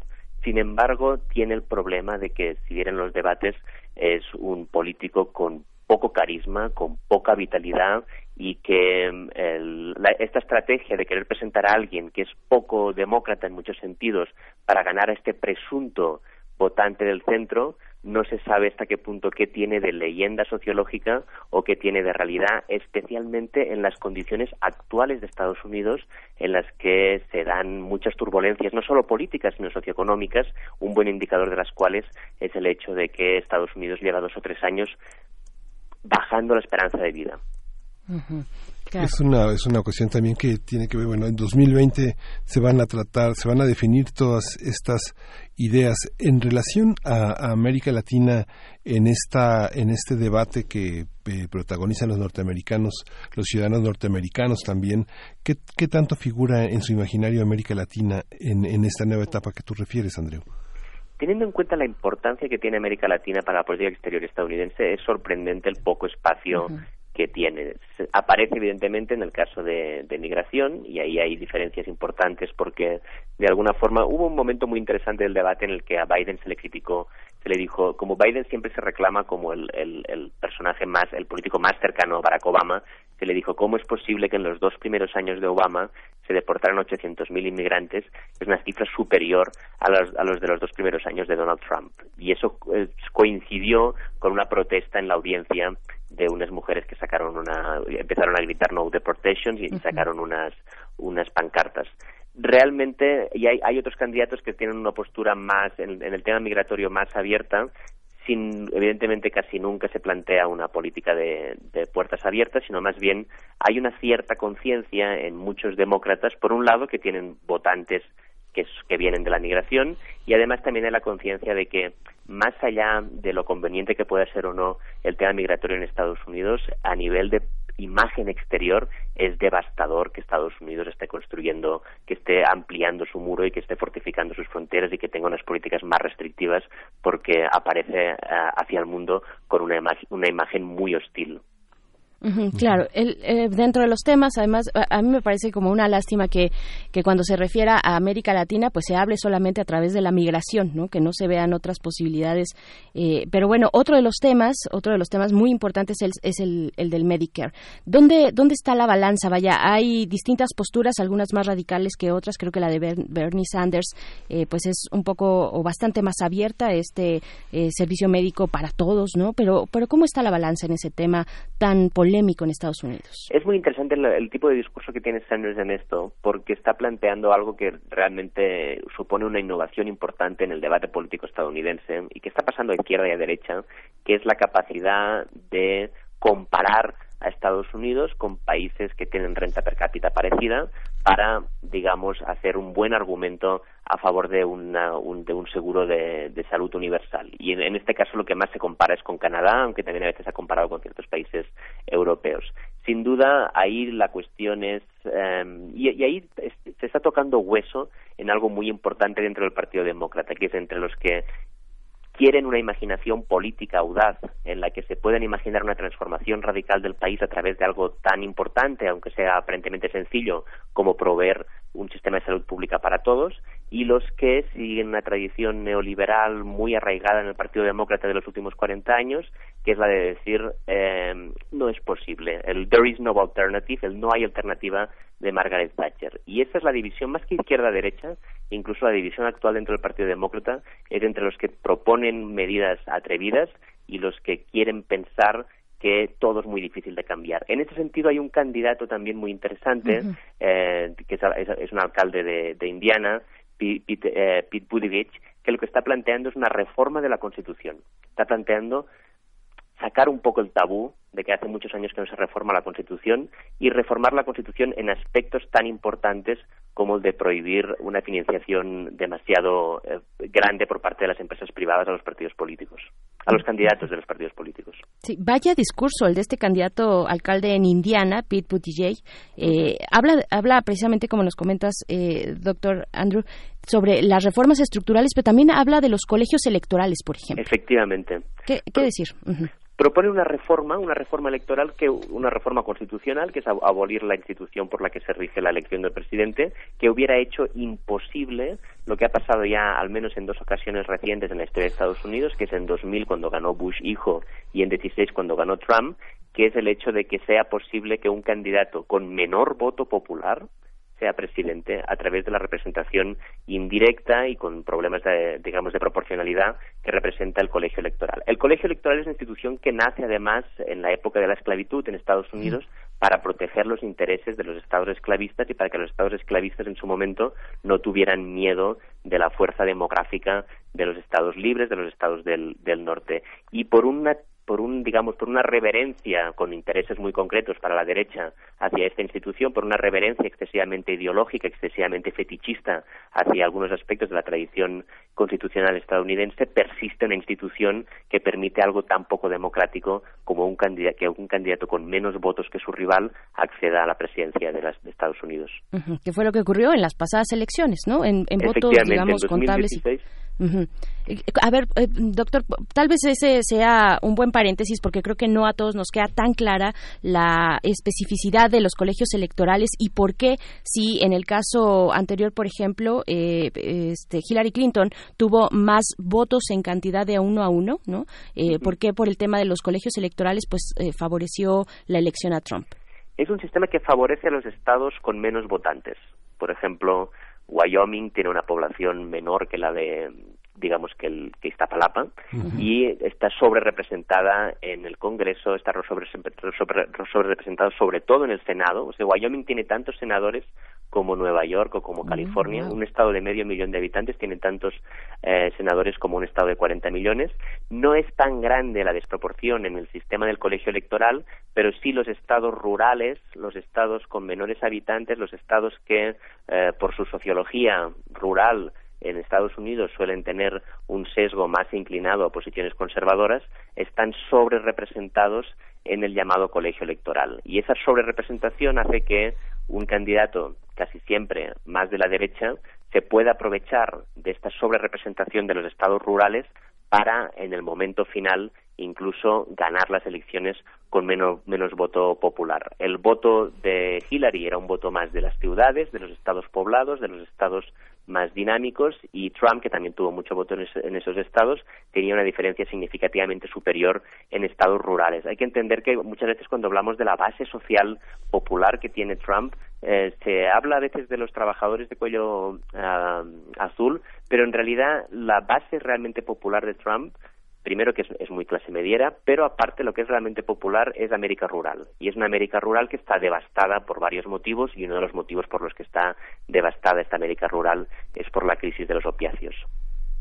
Claro. Otro de los temas también que pone este alcalde en Indiana, Pete Buttigieg, es el de, el de la Corte Suprema despolitizar la Corte. ¿Qué, qué significa? ¿Cómo leer esto? Vaya, su, su discurso es interesantísimo y me parece que, que simbra y que polemiza bastante con lo que está proponiendo. Propone enmendar, eh, bueno, hacer eh, reformas a la, a la Constitución, ¿no? Es algo grande.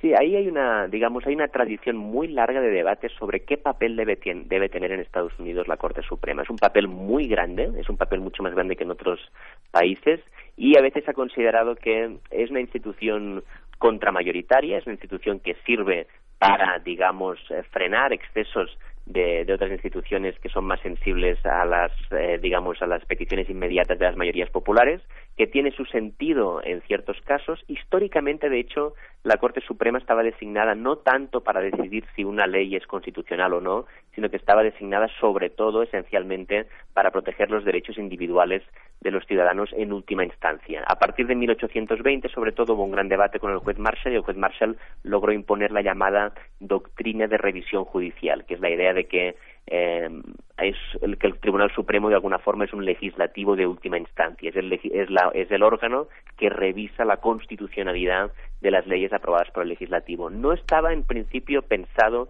por los padres fundadores, es un desarrollo histórico posterior. En los años 30 hubo muchísimo debate porque la Corte Suprema se dedicaba sobre todo a impedir que hubiera legislación social y actualmente la Corte Suprema también supone muchas veces una injerencia excesiva en determinados ámbitos, sobre todo para frenar a la Corte Suprema lo que se hace muchas veces es hacer una reforma constitucional para que la Corte Suprema no pueda interpretar de una manera diferente a la que es la mayoritaria o la que es la, la expresión de la voluntad popular mayoritaria. En este caso lo que quiere hacer este alcalde de Indiana es una reforma a la Constitución para dejar claro cómo debe ser la financiación de los candidatos políticos para que no haya un exceso de influencia privada, de dinero privado en el proceso político. Ujú. Y si esto se sabe, ¿por qué los, eh, por qué los candidatos más eh, de, de más avanzada, menos conservadores, no toman en cuenta esta base popular? ¿Es, es desprecio o qué les gana el desprecio por esa por esa población?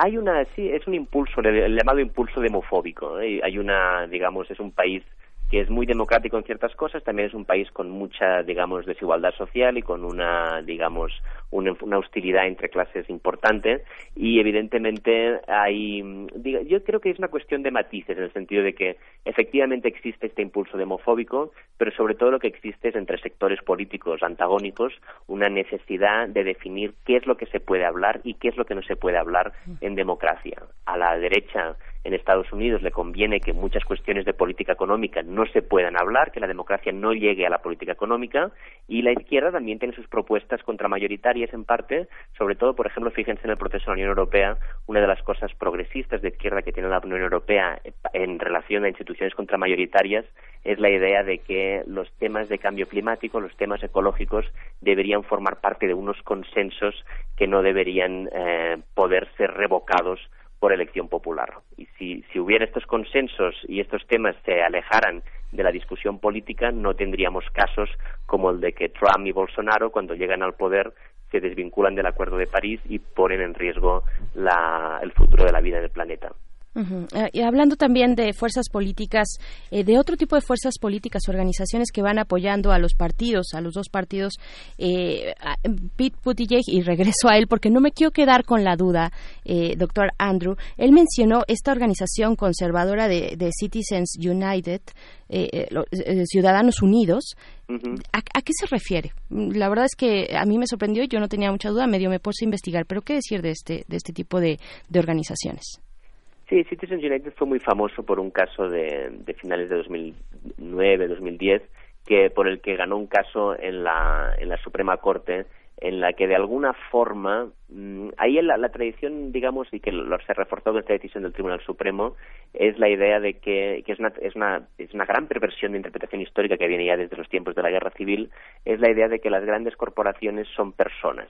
Y al ser personas tienen derechos como personas digamos y por lo tanto no se les puede frenar el derecho a la libertad de expresión. Eh, si, si McDonald's tiene miles y miles de millones y los quiere emplear en, la- en expresar una opinión política, se le debe respetar por su condición de persona jurídica. Y entonces lo que lo que quiere hacer eh, Buttigieg y otros en el, en el Partido Demócrata es, en vez de estar discutiendo, él lo dijo muy bien en el debate, dijo, am, es un país, Estados Unidos, que cambió la Constitución para que la gente no bebiera alcohol. Y luego cambió de opinión y volvió a cambiar la Constitución para sacar ciertos temas del debate del Tribunal Supremo. Y ahora lo que está diciendo es, como hay realmente una opinión mayoritaria que va mucho más allá del Partido Demócrata en el hecho de que las grandes empresas tienen una influencia excesiva en, la- en el proceso político, hay que hacer una reforma constitucional que sea muy clara y que diga que estas grandes empresas no pueden participar en el proceso político como si fueran personas normales, que son instituciones y que como instituciones tienen menos derechos y son más sujetas a regulaciones que los ciudadanos. Y por eso ahí lo del Citizens United y la idea esta de, de, de- mezclar, de, de problematizar la, la ciudadanía y la participación eh, privada en los procesos de, de política pública. Pues no es, no es nada, no es menor el tema, es bastante interesante además, cómo pueden influir en las elecciones, a qué candidatos apoyan abiertamente y de qué maneras, con qué recursos, con cuántos recursos. Eh, un comentario de cierre, eh, ¿qué podemos, eh, pues, prever para, para los siguientes, las siguientes semanas? Esto va a llevar un, un plazo largo, pero ¿qué podemos prever para, pues, los candidatos que van, que van punteros? Yo creo que va a ser muy interesante a partir de... a- Este ha sido los debates, siempre son muy grandes, pero nunca había sido hasta el extremo de 20 y tener que dividirlos en dos. Eh, probablemente muchos ya no van a calificar para la siguiente fase, ya vamos a tener un debate con todos y vamos a ver cosas más, digamos, más interesantes en el sentido de que vamos a ver una confrontación más directa entre los, entre Harris, Biden y, y Warren y Sanders. En principio está muy muy abierto, es realmente muy interesante e insisto en recomendar mucho seguir estos debates porque es eh, justamente y es, es algo que tiene que ver con todo tipo de debates, ¿no? Justamente los debates cuando se dan entre personas que tienen mucho en común suelen ser mucho más ricos que los debates que se dan en posiciones excesivamente antagónicas, porque hay muchas discusiones de matiz, hay muchas discusiones de a partir de digamos de presupuestos comunes, con lo que recomiendo mucho seguir estos debates y estar muy atentos a lo que va a pasar en estos meses. Perfecto, pues también la recomendación todavía tal vez más concreta. Yo, yo los estuve siguiendo a, a través de Democracy Now, un podcast que tienen en español además, entonces está, está bastante accesible. Y pues bueno, doctor Andrew Espasa, investigador del Instituto de Investigaciones Históricas de la UNAM, muchas, muchas gracias por comentar con nosotros esta mañana.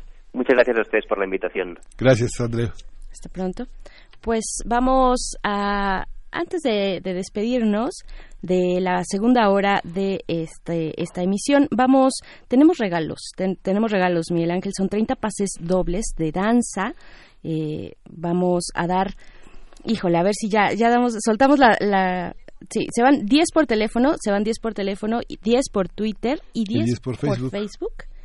Uf, Ajá, todavía no. Los primeros van a salir por teléfono. Hasta ahí, nada más. Vamos a dar 10, 10 pases eh, por teléfono a quienes nos llamen a la cabina al teléfono que en estos momentos les voy a proporcionar. Permítanme un segundo, pero podemos ir diciendo, Miguel Ángel, eh, pues en qué consiste esta propuesta de danza.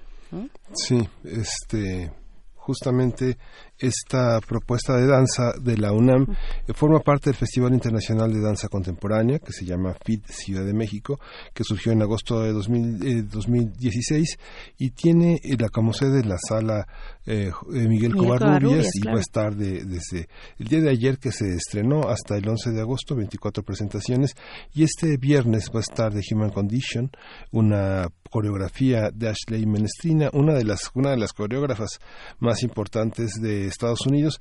Ella justamente trabaja con Lucille Plume, que es eh, uno de los compositores para la danza más interesantes. Va a estar también en ejercicio número 3 el encuentro, que es eh, Seudónimo Chile, que es una creación de Ninochka Soto y Gabriel Miranda, que muy conocidos ya también en México han incursionado en algunos en algunos territorios y bueno, mañana a las 19 horas de Luca Signoretti, muy esperado, uno de los grandes eh, representantes de la danza suiza, eh, Nice to Meet You, que son justamente una, una coreografía muy intimista, como los últimos trabajos de Luca Signoretti, y bueno, justamente en esto se complementa con el Embracing, que es eh, un colectivo que se llama Human Collective, que viene de Italia y que tiene como coreógrafo eh, central a Giovanni Napoli, que es uno también de los representantes de la danza más consolidada en, en, Italia. Ellos están formados muy fuerte en Bélgica y en Suiza, son eh, bailarines que están muy, muy, este, eh, que interactúan muchísimo en los teatros de Europa. Vale muchísimo verlo. Tenemos la, el, el gusto también de que esté conviviendo con todo este conjunto eh, tan de, de México, todo, una, una- todo un grupo mexicano que viene desde los años 80, que tiene los sentidos del corazón y bueno, Va, va a estar también una danza espectacular, no se pueden perder Che Anlin de la República China, que contempla muchísimo del teatro de la ópera china de Pekín, pero pues con una composición de Debussy, como pasa con algunos escritores de Oriente que están fascinados por la literatura francesa y la literatura alemana más que la propia literatura de sus países, pero Che Anlin es francamente espectacular. Y bueno, están estos boletos. Están estos boletos que se van a ir para la función de hoy, viernes 2 de agosto a las 7 de la noche. Recuerden, deben re- llegar media hora antes y acercarse a la mesa de prensa donde se pueden, ahí tendrán sus nombres eh, como cortesías. Entonces, hoy viernes 2 a las 7 de la noche, The Human Condition Absent Presence es de Ash- Ashley Menestrina de Estados Unidos, la eh, primera referencia que hacías, Miguel Ángel. Sí. Se van a ir 10 para las primeras 10 personas que nos llamen por teléfono al 55 36 43 39 55 36 43 39 se van a llevar su pase para eh, el día de hoy de Human Condition. Y con eso vamos a hacer el corte de la hora. Son las 8 con 59 minutos y volvemos. Gracias Nicolaita. Nos escuchamos el lunes a partir de las 8 de la mañana. Vámonos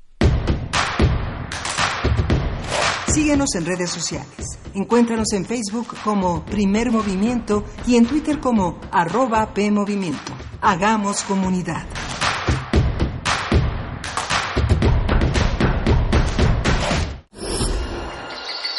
Creemos en un mundo donde se escucha toda la música, toda la música, donde el conocimiento esté abierto al mundo, donde se ame de todas las formas. Ese mundo es posible y vamos a pelear por él. Resistencia modulada. De lunes a viernes, de las 20 a las 23 horas, por el 96.1 de FM, Radio UNAM. Experiencia sonora. Se acerca el Día Internacional de los Pueblos Indígenas y en Calmecali lo celebramos a lo grande. Tendremos una transmisión especial en vivo desde la sala Julián Carrillo de Radio UNAM. Con la participación del etnólogo José del Val Blanco, director del Programa Universitario de Estudios de la Diversidad Cultural e Interculturalidad de la UNAM. Y en la música, el rapero mazateco Keeper Rap y DJ Mente Negra. Mente Negra. Reflexiones, música, poesía y mucho más el próximo 8 de agosto a las 10 horas en la sala Julián Carrillo de Radio UNAM. No faltes, la entrada es libre. Transmisión simultánea por el 96.1 de FM y en www.radio.unam.mx.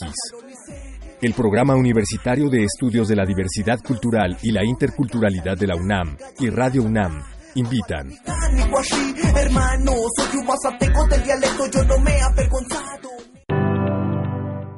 A menos de un año, hemos transformado la vida pública de nuestro país.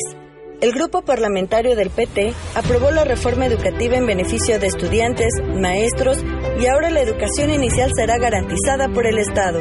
Defendimos a los trabajadores y votamos en contra de la reforma a la ley del SAR. Impulsamos y votamos la paridad sustantiva de género. Velamos por tu seguridad y aprobamos la Guardia Nacional. El PT está de tu lado. ¿Sabías que antes Los Pinos era un espacio cerrado al pueblo de México? Hoy, en cambio, es un símbolo de libertad. El Sistema Nacional de Fomento Musical te invita a Los Pinos a disfrutar la mejor música sinfónica completamente gratis. Visítanos en Parque Lira sin número, primera sección de Chapultepec, porque este verano Los Pinos suenan. Consulta la programación completa en www.mexicoescultura.com. Secretaría de Cultura. Gobierno de México. La Universidad Nacional Autónoma de México presenta Filuni, Feria Internacional del Libro de los Universitarios, tercera edición.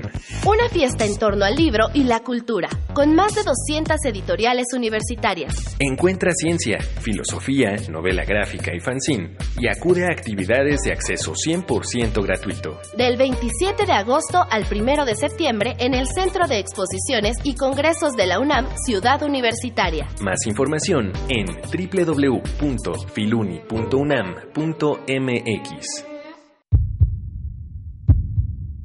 Nacer, explorar, crear, amar, encontrar, experimentar, sentir, fusionar las emociones humanas con la naturaleza. Intersecciones trae para ti el free jazz de Natural Songs, Natural Songs. Las emociones que se crean en cada momento de la vida. Viernes 2 de agosto a las 21 horas en la sala Julián Carrillo, donde la música converge. Entrada libre. Radio UNAM, experiencia sonora.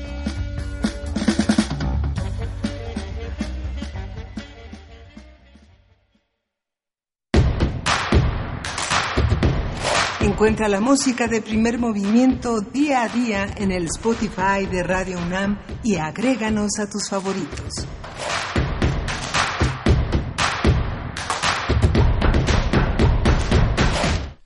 Muy buenos días, estamos de vuelta en primer movimiento, son las nueve de la mañana con tres minutos, es viernes, es viernes y es agosto también, el segundo día de agosto, iniciamos esta tercera hora de primer movimiento, muy felices porque estamos a punto además de inaugurar, al menos para nosotros, el fin de semana, Miguel Ángel, ¿cómo Sí, estás? Justamente, y bueno, es un fin de semana que tiene como muy buenas noticias porque bueno, toda esta programación de danza es una es una temporada para la danza y justo continúa esta esta este ciclo de teatro en la UNAM que hablábamos con Estela Leñero y Alberto Lovnitz eh, que di- codirige con Ángeles Cruz No Volveré que continúa con las funciones este fin de semana y el próximo y justamente en este tema de la migración y de la violencia se entregó ayer, se dio a conocer el premio de dramaturgia Luisa Josefina Hernández, eh, que, que recibirá en octubre Carlos Manuel Cruz Mesa, con eh, este premio que pone también sobre la mesa el nombre de una de nuestras grandes, grandes, grandes dramaturgas, viva, Luisa Josefina Hernández. Ganó la obra El tren de los animales, que es una, que es un trabajo que Carlos Manuel Cruz Mesa hace sobre un centro de exterminio en la Segunda Guerra Mundial. El padre de la de, de una joven eh, se la idea de hacer una limpieza, la niña entiende que la limpieza es de animales que están dañando al humano y esto lo desarrolla a través de la obra un trabajo un trabajo que ya eh, de- del cual había platicado Carlos Manuel Cruz Mesa en alguna ocasión y que bueno tendrá este premio que es eh, uno de los premios más importantes de la dramaturgia actual. Esperemos que no desaparezcan. Ah, Uf, esperemos que no desaparezcan. Y bueno, hablando también de, de migración, pero desde otros enfoques mucho más crudos, tal vez, eh, Miguel Ángel, porque son eh, aquellos que nos reflejan pues la realidad tal cual, eh, tal cual es esta noticia terrible de- en, que sucedió en Saltillo, donde policías ministeriales pues asesinaron a un hombre hon- hondureño la noche del miércoles y, y por si el drama fuera poco, por si nos faltara o no fuera suficiente, este homicidio ocurrió frente a los ojos de su hija de ocho años. Sí. Es un tema que está que está eh, muy fuerte, que ha retomado además la Comisión de Derechos Humanos eh, de, de México, la nacional. Bueno, los policías realizaban, hay dos versiones, hay dos versiones. Una, eh, la Fiscalía de Coahuila dice, primero dijo que cuatro hombres agredieron verbalmente a los policías, son policías locales, ajá. Eh, y que en algún momento uno de ellos, uno de estos hombres, pues sacó un arma, la detonó y los oficiales respondieron. Una segunda versión que dio la fiscalía después decía que los policías perseguían a personas dedicadas al narcomenudeo en la zona de las vías del tren donde ocurrió este homicidio del eh, hombre hondureño. Eh, perseguían a estos a estas personas del narcomenudeo en la zona de las vías del tren donde se encontraba precisamente el hombre hondureño y su hija. Bueno, este hombre hondureño tiene nombre, no olvidemos que las personas migrantes también tienen nombre, él es Marco Tulio Perdomo Guzmán y tenía 29 años de edad. Sí. Justamente en la conferencia de prensa matutina el presidente lamentó el asesinato y este, le exigió a la autoridad policíaca de Coahuila eh, tener una una respuesta rápida para aclarar este lamentable suceso que justamente pone en la en la mira la violencia contra los inmigrantes en México y que no ha cesado de, de producirse pues cada día no cada minuto Así es, pues bueno, para eh, sobrellevar, para sobrellevar y para ver desde otras perspectivas también el horror, vámonos con la poesía necesaria. Primer movimiento. Hacemos comunidad. Es hora de Poesía Necesaria. Les prometemos pronto eh, tal vez orientarnos hacia noticias eh, un poco más alegres y alentadoras, pero no en esta ocasión porque queremos hacer un pequeño hom- homenaje, ya que el jueves de la semana pasada murió la poeta Carmen Jodra, eh, quien nació en Madrid en 1980 muy joven, eh, partió a la edad de 38 años por la enfermedad del cáncer. A los 18 años, en 1999, Carmen ganó el premio Hiperión por la obra Las moras agraces, donde revela pues un deseo de acabar con todo, incluida ella misma. Fíjense que Isabel Gamero, en la versión digital de Letras Libres, para aquellos que todavía le- lean Letras Libres, eh, al menos en su versión digital, le hace homenaje donde le hace un homenaje donde apunta eh, que este libro de las moras agraces es un canto de amor a la muerte, a la locura, un intento constante de vulnerar los límites de la moral o el decoro y una oda a la desobediencia a cualquier dios o autoridad. Carmen Jodra no eligió nacer, que los dioses asuman las consecuencias de haberla creado, es lo que nos dice Isabel Gamero. Y pues bueno, de Carmen vamos a escuchar el poema Retrato Gongorino. Y en la música, una buena noticia para nivelar la balanza, o al menos una noticia, digamos, de Siouxsie and the Banshees. Eh, no, es, no es tan común escuchar noticias de ella y de la banda ahora en, mil- en, en 2019 que nos encontramos. Y pues bueno, en esta ocasión es porque Siouxsie and the Banshees estará a cargo del tráiler de la segunda temporada de la serie criminal de Mindhunter. Entonces, bueno, pues eh, traemos a cuento por esta razón. No hace falta un pretexto para escuchar a Siouxsie and the Banshees. Vamos a escuchar la canción Happy House, uno pues de sus clásicos, creo yo. Mm, Entonces vamos con la poesía Retrato Gongorino de Carmen Jodra. Al hilo dignifica la hermosura, dulcemente inmadura, del rendido durmiente, porque en dieciséis años no ha habido tiempo aún para los daños de, tiempo cruel o práctica natura, que sacrifica el arte a la simiente, en el cuerpo yacente hay candor y abandono y hay tersura. ¿Qué vértigo provoca, como provoca vértigo la boca?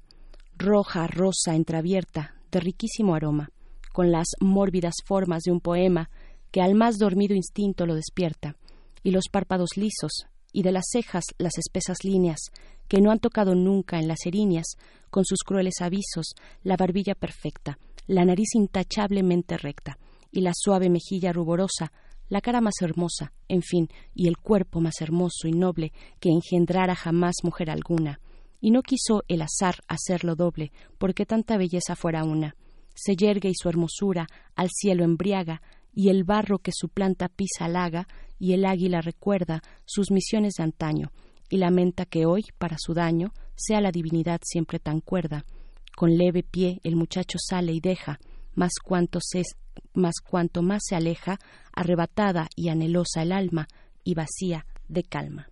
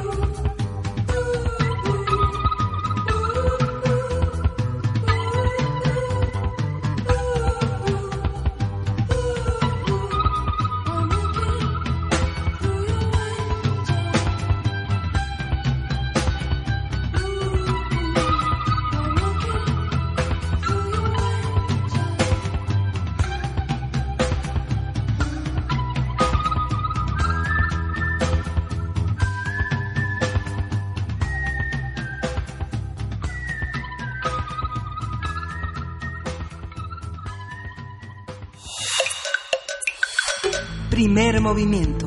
Hacemos comunidad. Bueno, ya se fueron los boletos, los primeros 10 pases dobles para la función del día de hoy, viernes, eh, de esta obra que mencionábamos al inicio. Son 10 pases dobles. Vamos a dar a los ganadores. Los primeros, bueno, son Santa Gómez Rojas, Horacio Fernando Guerrero Tapia, Carlos Pérez Pacheco, Raúl Gustavo Ávila eh, Gómez, Salvador Chávez Lagos, Gelia Álvarez Crespo, Fernanda González Mila. Estos son los primeros siete. Muchas gracias. Se llevaron su pase doble por teléfono. Y los siguientes tres que también llamaron, les pedimos que vuelvan a llamar para tomar bien sus datos, porque se nos pasó, creo que, poner por ahí sus datos personales, particularmente su teléfono. Por favor, vuelve a llamar Marisela Brian, o Brian, Brian, supongo, Rocío Rangel y Demetrio Garmendia Guerrero. Vuelvan a llamar, eh, por favor, a el teléfono 5536-4339 para que tomemos todos sus datos. Entonces, eh, disfruten mucho sus pases. Vamos a ir con música. Esto es de Kendrick Lamar. La canción es. Ain't nobody praying. Nobody praying nobody praying.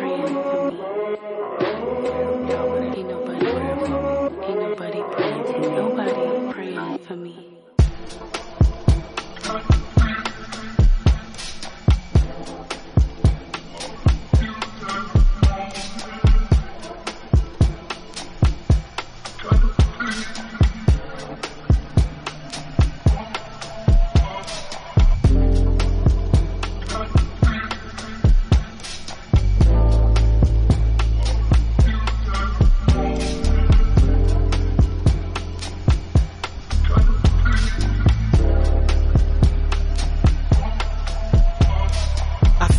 Chip on my shoulders. I feel like I'm losing my focus. I feel like I'm losing my patience. I feel like my thoughts in the basement. Feel like I feel like you're miseducated. Feel like I don't wanna be bothered. I feel like you may be the problem. I feel like it ain't no tomorrow. Fuck the world. The world is ended. I'm done pretending. And fuck you if you get offended. I feel like friends been overrated. I feel like the family been faking. I feel like the feelings are changing. Feel like my of compromise is jaded. Feel like you wanna school and that's how I made it. Feel like I ain't feeling you all. Feel like removing myself. No feelings involved. I feel for you. I've been in the field for you. It's real for you, right? Shit, I feel like ain't nobody praying for me. Ain't nobody praying for me. Ain't nobody praying for me. Ain't nobody praying. I feel niggas been out of pocket. I feel niggas tapping their pockets.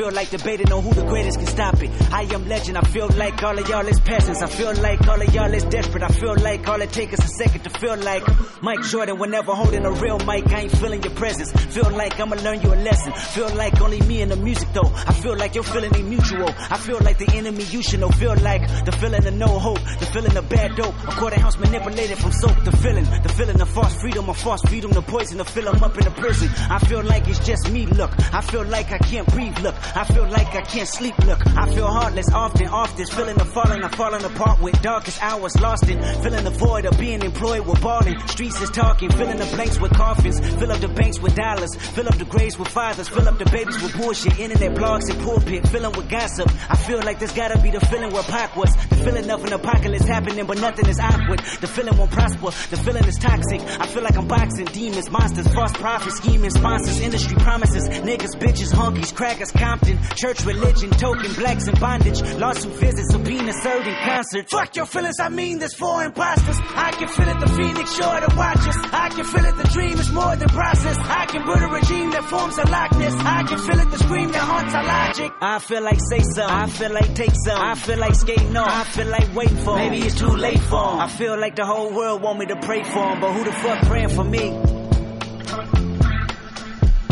Ain't nobody praying for me.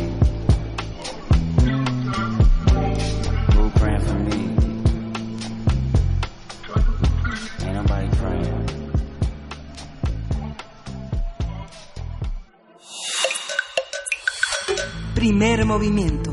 Hacemos comunidad. La mesa del día. El papel del artista como agente de cambio, el contenido político del arte, han sido temas recurrentes en la discusión del arte como función social, sobre todo en los últimos dos siglos, pero que ha tomado más relevancia en las últimas décadas. Las tendencias de los últimos años han multiplicado las iniciativas de artistas destinadas a promover la participación social e incidir en el ámbito político. En México, el fenómeno de la migración ha sido abordado a través de una obra coreográfica que acerca al público al éxodo de millones de hombres y mujeres que se ven obligados a abandonar sus países de origen en busca de mejores oportunidades. Se trata de la propuesta coreográfica Migrantes que presenta a Rosana Filomarino y su compañía de danza de drama danza que ofrecerá una única función el 8 de agosto en el Palacio de Bellas Artes. Dramadanza es un proyecto formado en 1991 que ha enfocado su esfuerzo en profundizar la fusión de la técnica dancística con el arte dramático y la danza buto con el objetivo de forjar un lenguaje propio y disolver las fronteras, las etiquetas y los géneros en las danzas, en las artes escénicas. Así es, y es a partir de esta puesta en escena que hablaremos sobre la, la dimensión política de la danza y del arte en general, qué permite, qué fronteras tiene y sobre todo qué fronteras puede romper. Y para ello nos acompaña precisamente Rosana Filomarino, coreógrafa, docente y directora de drama danza con más de 50 años de carrera ininterrumpida. Ha recibido múltiples premios y reconocimientos, entre ellos el Premio Nacional de las Artes y Literatura 2018. Bienvenida, maestra Rosana. Muy buenos días. Buenos días, muchas gracias por la invitación. Al contrario, también está con nosotros Miguel Ángel, eh, José Alberto Gallardo, dramaturgista de Migrantes. Bienvenido, ¿cómo estás, José Alberto? Bien, gracias, muchas gracias. Y bueno, por último, in, pero no al final, Amanda Domínguez, quien es bailarina y también pues participa eh, en esta puesta en escena. ¿Cómo estás, Amanda? Amada. Muy bien, Amada Domínguez, Amada. por favor. Amada, discúlpame. Sí, Amada, ¿cómo estás, Amada? ¿Bien? Muy bien, muchas gracias por la invitación. Gracias. Pues es un, es un, es un conjunto, es una coreografía hecha con verdaderos 13 bailarines que forman parte de Drama Danza, que verdaderamente prácticamente todos ellos son unas grandes estrellas de la danza, ¿no? Estrellas en un sentido profundo, en un sentido de gran trabajo en estos últimos 20 años contigo, Rosana. ¿Cómo se integra cómo se integra Migrantes, que además es una coreografía a la que se suman una serie de jóvenes, 20 jóvenes que están formándose también en la danza contemporánea. ¿Cómo está conformada? Bueno, es, está conformado por alrededor del proyecto, ¿no? Uh -huh. la, hay gente que pidieron estar y que se ganaron su lugar, uh -huh. como eh, además del núcleo fundamental de drama danza, que son seis personas más o menos. Eh, todos solo son integrantes que con una larga trayectoria algunos, pero nuevos en el trabajo con drama danza que se han hemos formado un equipo muy sólido eh, al cual se, se unen como figurantes digo yo para no decir bueno, bueno como uh, ellos nada más transitan eh, para dar esa idea. Lo que yo quiero abordar es el tránsito constante de estas gentes que caminan y caminan y caminan para llegar finalmente frente a un muro y donde no hay paso. Es decir, se clausura totalmente su esperanza después de ese camino tan arduo en el cual en la obra suceden muchas cosas durante ese camino. Un recuerdo de de una fiesta del pueblo, los accidentes terribles que sufren las mujeres en el camino, sobre todo unas violaciones tumultuarias, por qué no decirlo, agresiones y eh, este anhelo de de pasar del otro lado, ¿no? Que finalmente no quiero vender la obra, pero no sucede, ¿no? Uh -huh. Es un anhelo frustrado. Uh -huh pero sí pero sí invitar y hacer también la reflexión si bien no vender no pero pero invitar a este tipo de trabajos colectivos tan importantes. Lo decíamos hace un momento pues se rompen barreras con las artes no y lo hemos visto eh, durante esta, esta, semana y en general hemos apuntado a observar distintas propuestas culturales y artísticas que van rompiendo estas barreras que van hablando acercándose al fenómeno fenómeno de violencia que vivimos en, el país. Y en este caso de las personas migrantes tenemos noticias terribles. Y yo quiero preguntar eh, profesora Rosa Susana, pues cuáles son esas barreras que se rompen a través de las artes cuando hablamos de lo social y de lo político en México. Pues mira, eh, la pretensión de la obra realmente no es romper barrera, es acercar el público a la problemática de estas personas. ¿no? Uh -huh.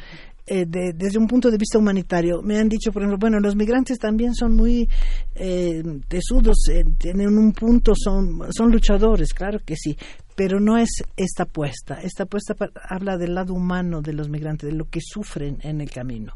Y la idea es generar empatía y solidaridad en lugar de racismo y xenofobia.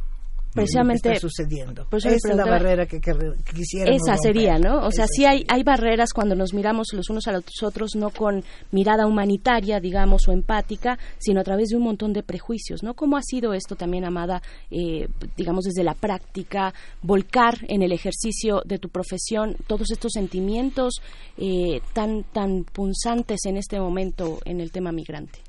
Bueno, yo creo que todos somos migrantes y de alguna manera hacemos un reflejo de nuestras propias vivencias y eh, como decía Rosana, es como esta visión de el migrante siempre, bueno, ayer lo comentábamos, ¿no? Que esa lucha y que siempre tiene mucha energía, pero es como el trasfondo, es como la otra parte interna de- del migrante que ante a lo mejor como el público lo ve, que siempre está ahí caminando horas y horas y dice no se rinde, pero siempre hay un dolor, un abandono, eh, donde va sufriendo pues todo un mundo de violencia en el trayecto, ¿no? Y lo abordo, bueno, yo tengo muchos años con Rosana, eh, sé más o menos su lenguaje y, y, por ejemplo, en una de las escenas que aparentemente no hago nada, pero es mucho, es creo que me ha costado de toda la obra más trabajo, ¿no? Porque solo tengo que caminar y pararme y quedarme quieta. ¿no? Entonces es como trabajar esa parte interna de, del recuerdo, de la música, de querer hacer, pero también hay una contradicción en cuanto el abandono, el dejar, eh, eh, la soledad, como un sufrimiento que no es que llegue a la exageración en esa parte que a mí me toca, ¿no? Ni nada, solo es dentro y con una música que además va como, ¿no? Solo se mueve. Y creo que, no sé si ha funcionado, pero ayer, por ejemplo, que la pasamos la obra, me funcionó a mí muy bien lo mínimo de bailar, ¿no? Como ese beat del sentido que te va llevando, pero que a la vez es muy melancólico y es muy doloroso, ¿no? Donde vas viendo a tu alrededor que todo es como festivo y que tú no estás, no entras en ese en ese mundo, ¿no? No, no, no puedes divertirte, no puedes. Y hay llamada, digamos, tú vienes de Veracruz, eres una migrante, vienes de la Universidad Veracruzana Siempre y sido hace, una migrante. y hace, ya hace, ya hace casi tres años, justamente hace tres años estuviste en este homenaje a Yolanda Oreamuno en, en Costa Rica, una mirada privilegiada para ver este el, el dolor de, de- de Centroamérica desde un país que es muy muy amable, desde un país en donde aparentemente no hay pobreza ni hay conflicto. ¿Cómo, cómo se ve en, del- en la historia personal de un bailarín un trabajo como el de Rosana Filomarino que obliga a la universalidad, pero obliga también a lo anecdótico?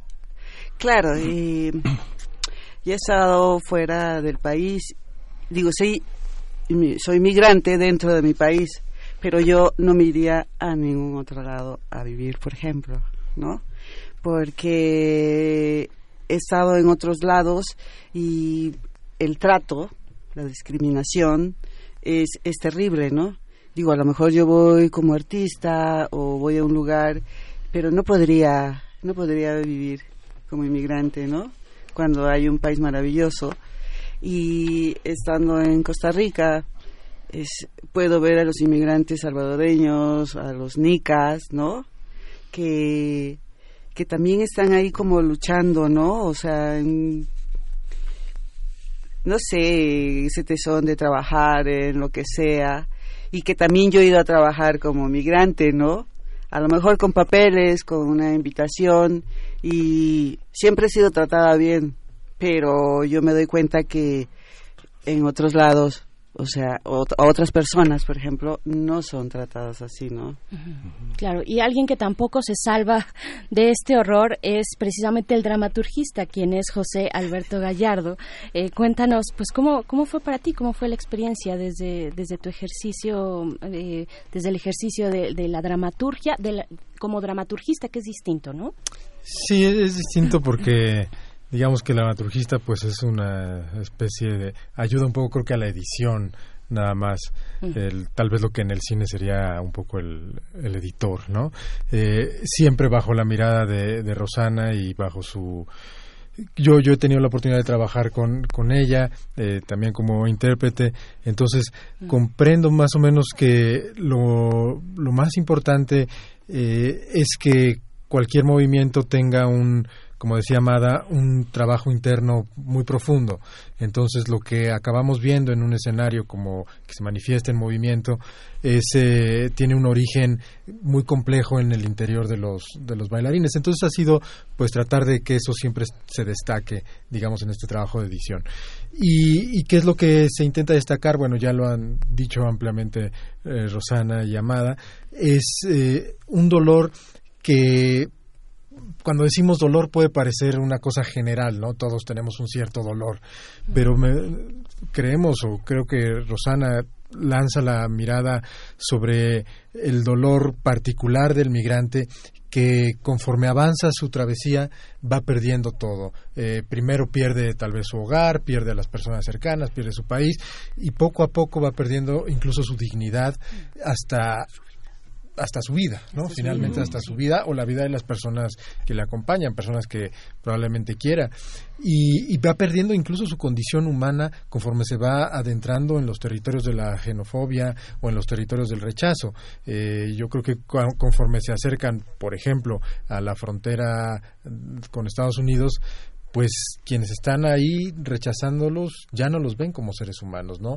Los ven como una masa, este, como una plaga, ¿no? A la que hay que echarle flit o a la que hay que exterminar. No hay otra otra forma, ¿no?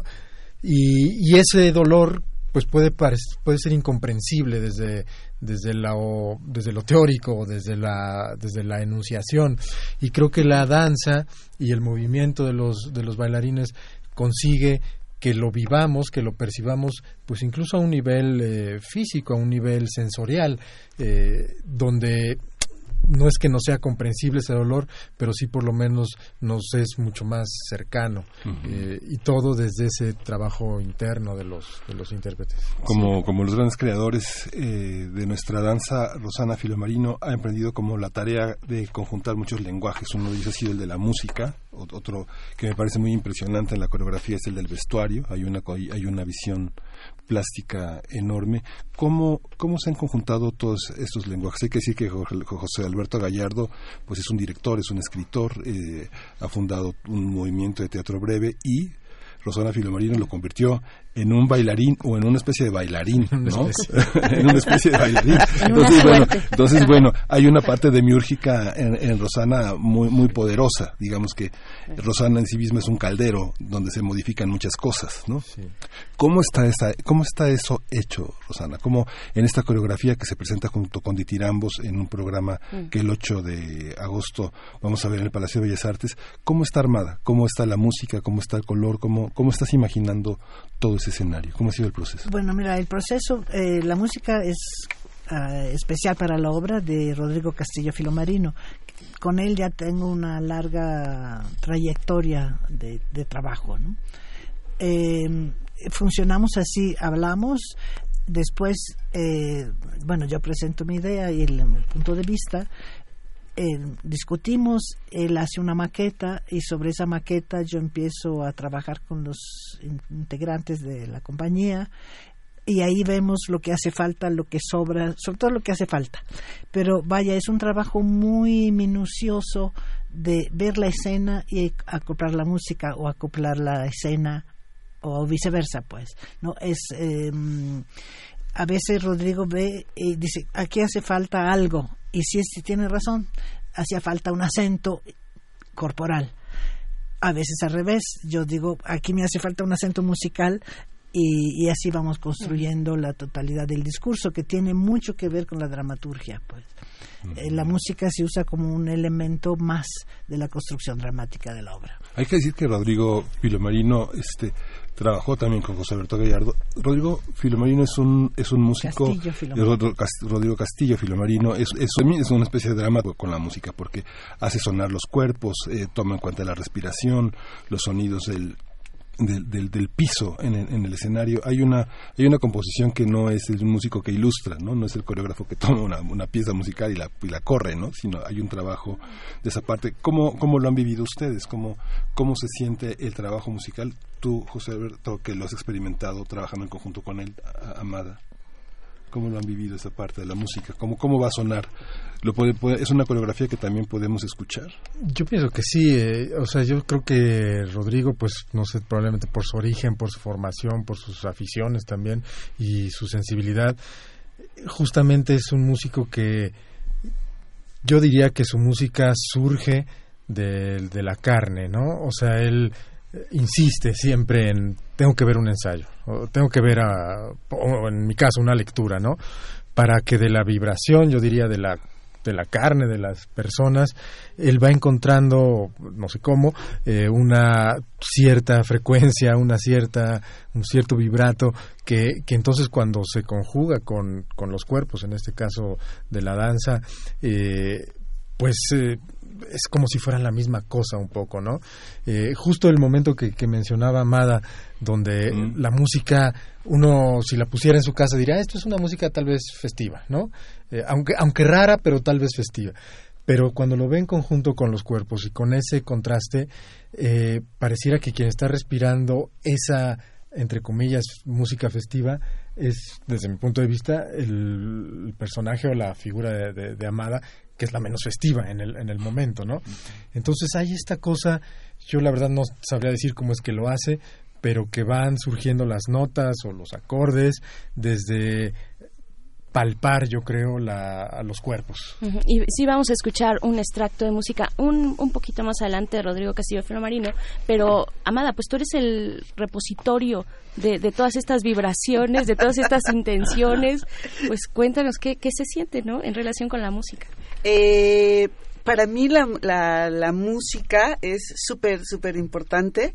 Es como si yo, bueno, en este caso es movimiento y la danza es efímera, pero es como si yo estuviera viendo una película, ¿no? Cuando, cuando ves una buena película, cuando tú oyes la música de entrada, o sea, para mí, es, oigo la música y digo, esta es una buena película. ¿No? Porque todo hace como, como un, un- un conjunto y creo que la, la música, eh, en este caso, te va creando contrapuntos y contrastes y te llena de muchas atmósferas, ¿no?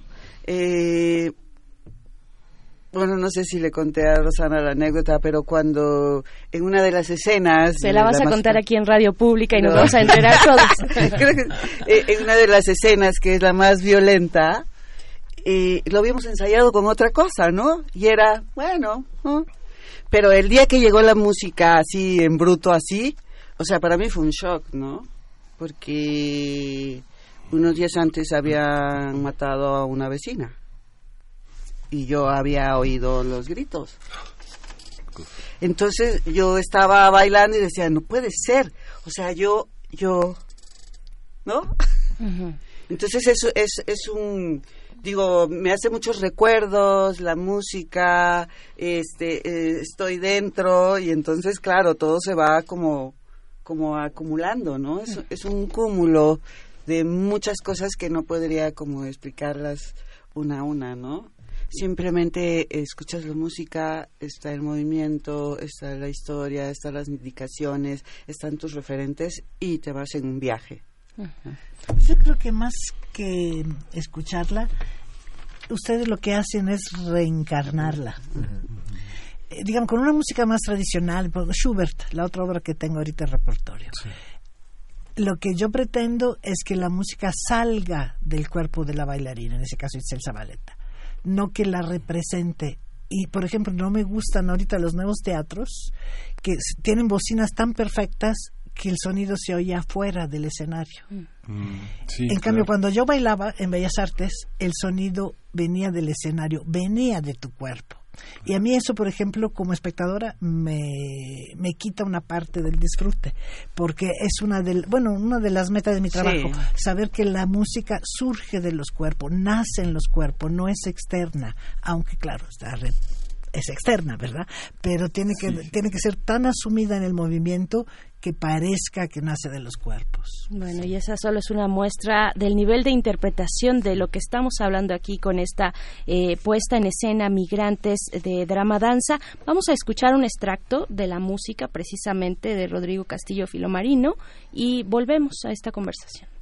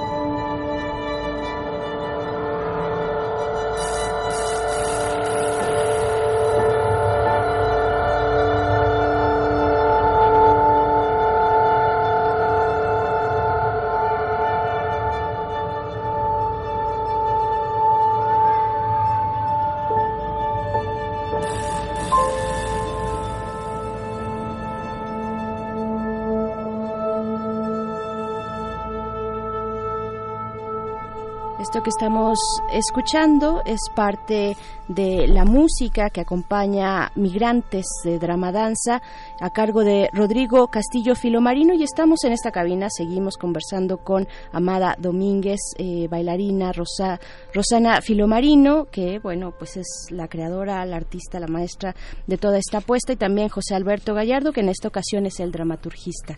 Eh, nos comentabas, eh, Rosana, cuando, cuando estábamos escuchando, bueno, ¿qué significa escuchar la música ahorita a través de radio, sin esa puesta enfrente, sin el recinto? Pues yo creo que puede significar un montón de cosas para nuestra audiencia. Eh, les invitamos a que nos digan a través de redes sociales, pues cómo, cómo, cómo vibraron. Literalmente a mí me pareció una música que vibra, que vibra eh, ciertas tonalidades tal vez bajas, pero cómo lo escucharon ustedes. Y pues bueno, vaya tema eh, el que tenemos enfrente con esta obra, Los Migrantes, dotar de contenido social al arte. eh, es una forma que ha sido criticada por, por, por varias personas dentro del circuito artístico también. ¿Qué ha significado para ti como creadora, como maestra, precisamente irte por esta vía? Mira, no es una elección, no es a propósito en ese sentido. Como decía mi maestra Guillermina Bravo, yo no escojo los temas, los temas me escogen a mí. Y tiene toda la razón. Vaya, un artista no vive en el limbo, como piensa muchas, mucha gente. Un artista tiene que estar atento a la realidad social y es la que nos nutre eh, para poder expresarla de otra manera, las cosas que pensamos que no están bien o que afectan la condición humana en general. Puede ser un, un dejo amoroso o puede ser una, una, una muerte o puede ser un asesinato o puede ser, vaya, o la intimidad del hombre o el gran fenómeno social, pero todo lo que afecta al hombre es la materia, es el substrato de la creación artística, que lo decimos con los medios propios de nuestro arte para presentarlo de, de una manera que solo así se puede expresar. Entonces, es eso lo que yo digo, echar el granito de arena. Entonces, en el, en el sentido de las causas sociales, sí, yo he hecho varias obras. La primera fue Sol de Viento, cuando surgió el, el ZLN, después Las Marta de Juárez, después No Identificado, y ahora esto. Pero te digo, no es una elección, es una necesidad. Los- lo que me afecta de mi alrededor lo tengo que transformar de alguna manera y dar pues una opinión que no va a solucionar el problema, por supuesto que no, ojalá, pero que sí va a crear tal vez un ambiente en la persona que lo vean que las hace reflexionar sobre el asunto. Entonces ya dimos un paso adelante en eso. Y también presentar, esa es la otra opción, sucesos trágicos a veces de una manera poética. Recuerdo mucho cuando la- el tributo de la muerte de Juárez, este, fuimos a la función en Chihuahua, en Ciudad Juárez, y estaban algunas de las mamás de las muchachas asesinadas de las cruces. Fue muy fuerte. Y una, nunca se me olvidará en mi vida, me dijo, muchas gracias maestra por presentar a nuestras hijas de esta manera tan bella. Es que esos cuadros esa coreografía. digo, es que Entonces, es- eso es lo que queremos hacer, ¿no? Claro. Por eso, insisto, no es que son las cosas que nos afectan a nosotros, a todos en la vida, que tratamos de exponer para condividir de otra manera, ¿no? Lo que sucede es que con esas imágenes, digamos que quienes migran, migrarán para siempre, y quienes eh, busquen a sus hijas y las tengan muertas en su regazo, morirán en cada momento. Es, esa es la eternidad de lo artístico, ¿no? De- que lo que nos pasa estará pasando siempre para todos, ¿no? Como un testimonio. Pues muchísimas gracias por estar con nosotros. Este, el jueves 8 en Bellas Artes a las 8 de la noche con dos coreografías. Migrantes dura 40 minutos. Es un programa que se compone de dos piezas, Titirambos, que tiene la música de Schubert. También es de Rodrigo Castillo Rodrigo, Filomarino. y- quisiera decirle a la audiencia Sí. que no todo es trágico. En No, no, programa no. Es que- hay una obertura maravillosa, lírica, erótica, iluminadora y esperanzadora. Esa es la primera parte del programa. Sí. Eh, entonces, bueno, pueden disfrutar de Es que varios es festivo, tipos de. El dolor es festivo también, digamos, asomarnos al dolor de los demás es una es una posibilidad de reconciliarnos con los con, con lo, con lo con eso que es soportable de lo del dolor, ¿no? Como decía Rilke, la belleza es ese grado de lo terrible que no soportamos, ¿no? Es esa parte, ¿no? Pues bueno, muchas ahí está la invitación. Ojalá, ojalá tengamos eh, de verdad el privilegio de asistir eh, el próximo jueves 8 a las 8 de la noche, ¿cierto? Esto en el Palacio de Bellas Artes, Rosana. Eh, la- eh, el Instituto Nacional de Bellas Artes, para fomentar la danza, eh, puso un descuento Mm. total de 50% en todas las entradas, en toda la temporada de danza, para que la gente asista a esta temporada, que es única en el año donde Sí. se presenta la danza contemporánea. Una sola función, pero pero la coreografía se va a seguir presentando en otros escenarios. Esperemos. Sí, bueno, esperemos, obligado. y para los alumnos de Limba, eh, la entrada es gratuita. Ok. Ya ven como si hay buenas noticias Sí, también. sí, Descuentos, pues ahí está. Y se pueden acercar también a las, a las redes sociales del Instituto Nacional de Bellas Artes y ahí encontrarán, bueno, lo que ya nos adelanta Rosana Filomarino, este 50% de descuento en la temporada de danza para esta temporada. No tenemos más que agradecerles y nos quedamos, al menos en lo personal, de verdad, eh, con, con muchísimos deseos de asistir a Dramadanza, estas dos obras, Migrantes y Ditirambo. Ditirambo también. Eh, pues bueno, muchísimas gracias, Rosana Filomarino. Muchas gracias. Gracias a ustedes. Amada Domínguez también, gracias. Muchas gracias. Y José Alberto Gallardo, muchas gracias. Gracias. Saludos a Roberto Castillo, Filomarino también. A- a Rodrigo. Rodrigo. A, a Rodrigo, perdón. Vamos, oye, como es viernes de complacencias, vamos a ir con una música para Guillermo Pérez, que es eh, Lazy Calm de Cocteau Twins. Ujú. Thank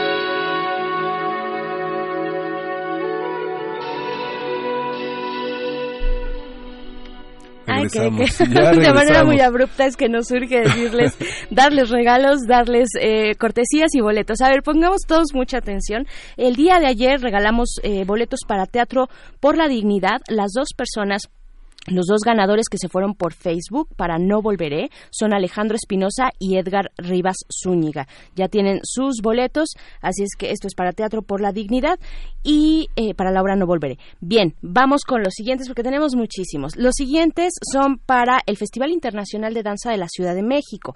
Ya habíamos dado por teléfono hace unos momentos para la obra de Human Condition, ya dimos los nombres de esos 10 primeros boletos dobles y se van a ir otros 10 dobles, 10 pases dobles por Twitter para el sábado, para este sábado a las 7 de la noche para la obra Nice to Meet You que dirige Luca Signoretti de Suiza. Deben enviar un tweet a nuestra cuenta de Twitter arroba PMovimiento con su nombre completo más el hashtag Nice to Meet You en inglés, Nice to Meet You arroba Danza UNAM. Entonces de esa manera se van 10 pases dobles por Twitter para la obra Nice to Meet You este sábado a las 7 de la noche. Lleguen un poquito antes, ya saben, acérquense a las mesas de prensa. Los siguientes 10 pases dobles se van por Facebook para el domingo 4 a las 6 de la tarde. Hay que llegar un poco antes. En la eh, sala Oscar Rubalcaba, la compañía Oscar Rubalcaba, perdón, sí, eh, y la obra es Otoño Opus 7. Esto se va para aquellos que escriban en nuestro muro de Facebook, primer movimiento UNAM, su nombre completo más hashtag otoño más arroba danza UNAM. De esta manera se van 10 pases dobles por Twitter, 10 pases dobles por Facebook. Vámonos con lo que sigue, que sigue también la danza. Primer movimiento. Hacemos comunidad. Ya estamos, ya está en la línea eh, Elena Diario. Hace 30 años, Elena, viajábamos en un tren eh, rumbo a la muestra de teatro de Monterrey y te, y te convertiste en lo que eres, una gran actriz. Ahora en la Chatabay, bajo la dirección también de Eduardo Ruiz Aviñón. Hace 30 años que están juntos. ¿Cómo, cómo, cómo, y está en el auditorio eh, eh, de Radio UNAM esta, esta puesta en escena en la que ya eres una, una este, ya no eres huésped, sino anfitriona también. Cuéntanos cómo está La Sombra, La Chatabay y en qué consiste este trabajo con Eduardo Ruiz Aviñón. Muy buen día para todos. Hace hace más de 30 años que, que soy la actriz de Eduardo Ruiz Aviñón. Sí, es Eso ya no se debería de decir así tan tranquilamente al aire. Eh, es, ha sido un orgullo. Es el hombre es, es el hombre de mi vida, con todo el respeto que esto significa, porque porque su mujer es el ser más adorable y más admirado por mí. Pero sí, eh, bueno, pues esto esto es un trabajo eh, con el que arrancamos este año, un trabajo que implicó desde la realización del texto por Luz Angélica Uribe, es una adaptación a un cuento de Edgar Allan Poe para no eh, olvidar nuestro espíritu gótico. Eh, está basado en este cuento de Edgar Allan Poe que se llama William Wilson y es un cuento que habla de esta como doble personalidad o más bien como del alter ego invadiendo eh, la, el, el, el ego del, del personaje que escribe. Es como el desdoblamiento de ti y de tu, pues más que de tu alma en efecto, como bien lleva de subtítulo nuestra puesta en escena, como tu sombra, tu, tu parte oscura. ¿sí? Pero haciendo un recorrido vital como de la mano con, tu existencia consciente. Esto aunado a eh, la leyenda de la Llorona, que hay muchos por ahí que dicen que parte de una leyenda maya, que es esto, la Ashtabay. La Ashtabay se aparecía en, en las noches a los hombres sin rumbo, a los hombres desesperados, a los hombres abandonados de, de alma y los seducía y los acababa matando. Entonces, digamos, junto con esta leyenda de la Ashtabay, eh, basándonos en el cuento de William Wilson y con la maravillosa dirección de, de Eduardo Ruiz Aviñón, hemos hecho Ashtabay, la sombra, y es una historia divertida, aunque suene tétrico esto que acabo de decir, es una historia divertida porque la contamos en una hora, muy accesible para el público, no es para niños porque hay imágenes fuertes y, porque sí es, sí es es eh, bueno es una temática dura pero adolescentes adultos y todo el que se deje llegar al maravilloso Julián Carrillo de Radio UNAM está invitadísimo porque porque es accesible es ligera ligera en cuanto a cómo se va contando.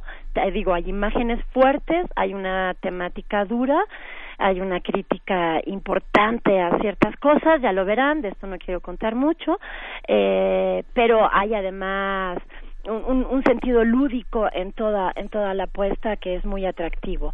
Luz Angélica es además una gran cantante, una gran intérprete de muchos instrumentos musicales, entonces se tocan varias cosas en escena.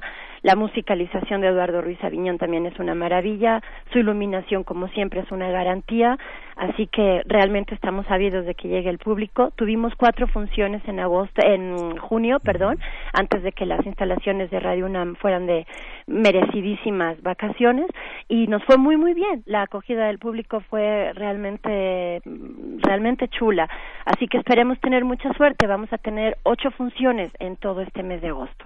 Perfecto, no se la pueden perder. Qué, bueno que nos recuerdas, Elena de Aro, que tuvimos estas cuatro funciones porque eran poquiti- poquísimas, caían como gotas de agua y queríamos aprovechar para estar ahí, pero ahora nos das esta buena noticia. Dinos, por favor, recuérdanos eh, cuál, cuáles son los horarios y los días que podemos eh, venir al teatro, venir, bueno, venir a, a este foro, a la sala Julián Carrillo, aquí en Adolfo, Adolfo Prieto, 133, Colonia del Valle, ¿a qué hora y qué días? Claro que sí, vamos a estar a partir de mañana todos los sábados y domingos de agosto.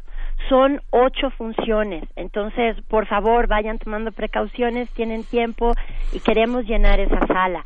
Vamos a estar entonces a partir del sábado 3 hasta el fin de semana que es sábado 24 y domingo 25. Los sábados a las 7 de la tarde y los domingos a las 6. Como les digo que dura solo una hora, salen prácticamente de día el, el, el sábado y el domingo definitivamente salen del día. Eh, es un auditorio precioso para los escuchas que aún no lo conozcan. Déjense llegar allí. Es uno de los espacios más agradecidos de Radio UNAM eh, y de la universidad en general. Eh, una sala comodísima para los espectadores, con una butaquería magnífica, unas instalaciones increíbles, gente fuera de serie recibiéndolos siempre tiene una de las mejores acústicas de cualquier espacio escénico en México. De verdad vale la pena conocerla y qué mejor que con un espectáculo que de alguna u otra forma es como multidisciplinario porque une un trabajo de dramaturgia contemporánea porque es basarnos en un texto y, y hacerlo teatro a una magnífica intérprete como como eh, cantante y como y como música eh, que, que que toca instrumentos y a una actriz que aquí habla y se entorpece porque tiene mucha emoción de, de hacerles llegar y de convencerles. Así que vale mucho la pena. Ojalá ojalá si se dejen ir.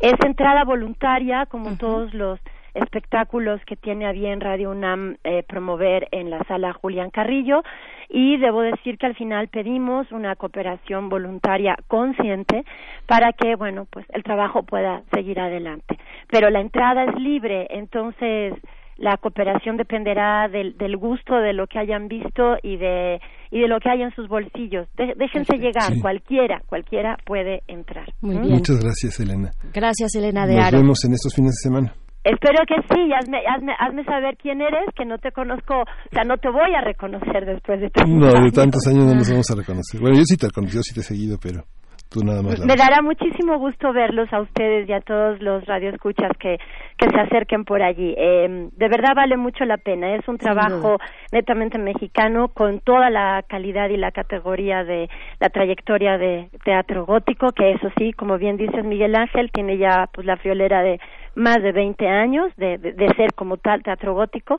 Así que, y, vale mucho la pena, porque además es distinto a lo que hemos hecho antes. Es, es divertido, es, es ligero Sí. de alguna forma. Así que, bueno, ahí Pues- estamos con todo el entusiasmo para brindar el mejor de nuestros trabajos y que, y que ustedes lo puedan ver. Gracias por este espacio. Gracias, gracias Elena de Aro, Shtabay, aquí en la sala Julián Carrillo durante todo el mes de agosto y tenemos regalos todavía más para la obra Ah, qué caray. Eh, George Kaplan va a estar en el Teatro El Granero, Javier Rojas. Tenemos tres pases dobles para el sábado 3 de agosto, el día de mañana a las 7 de la tarde.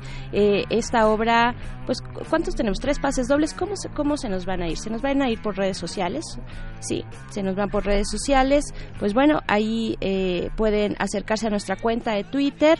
Ya saben, tienen que poner su nombre completo en nuestra cuenta arroba PMovimiento y el hashtag George Kaplan y con esto se van a disfrutar el, el teatro a El Granero Javier Rojas para el día de mañana. Con esto nos vamos a despedir. Y antes está aquí Pues Frida ya Saldívar. rápidamente, porque el destino nos alcanzó. Estamos escuchando Heartbreaker de Led Zeppelin. Esto va a ser en Cuando el Rock Dominaba el Mundo a las 18.45 horas por el 96.1 de FM. Esto en el marco de El Hombre, los 50 años del Hombre en la Luna. Y bueno, ¿qué se escuchaba en 1969? Pues Led Zeppelin era uno de los grandes que sonaba. Así que no se pierdan Cuando el Rock Dominaba el Mundo y Gabinete de Curiosidades el domingo a las 2.30. Tenemos una buena selección de música ambiental y música, música experimental. Y hoy Metálisis.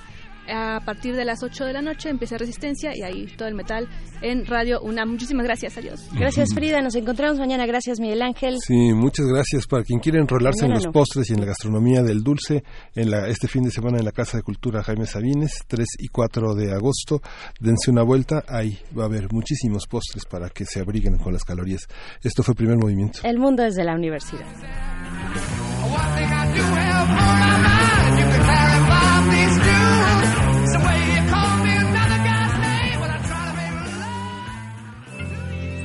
Radio UNAM presentó Primer Movimiento. El mundo desde la universidad.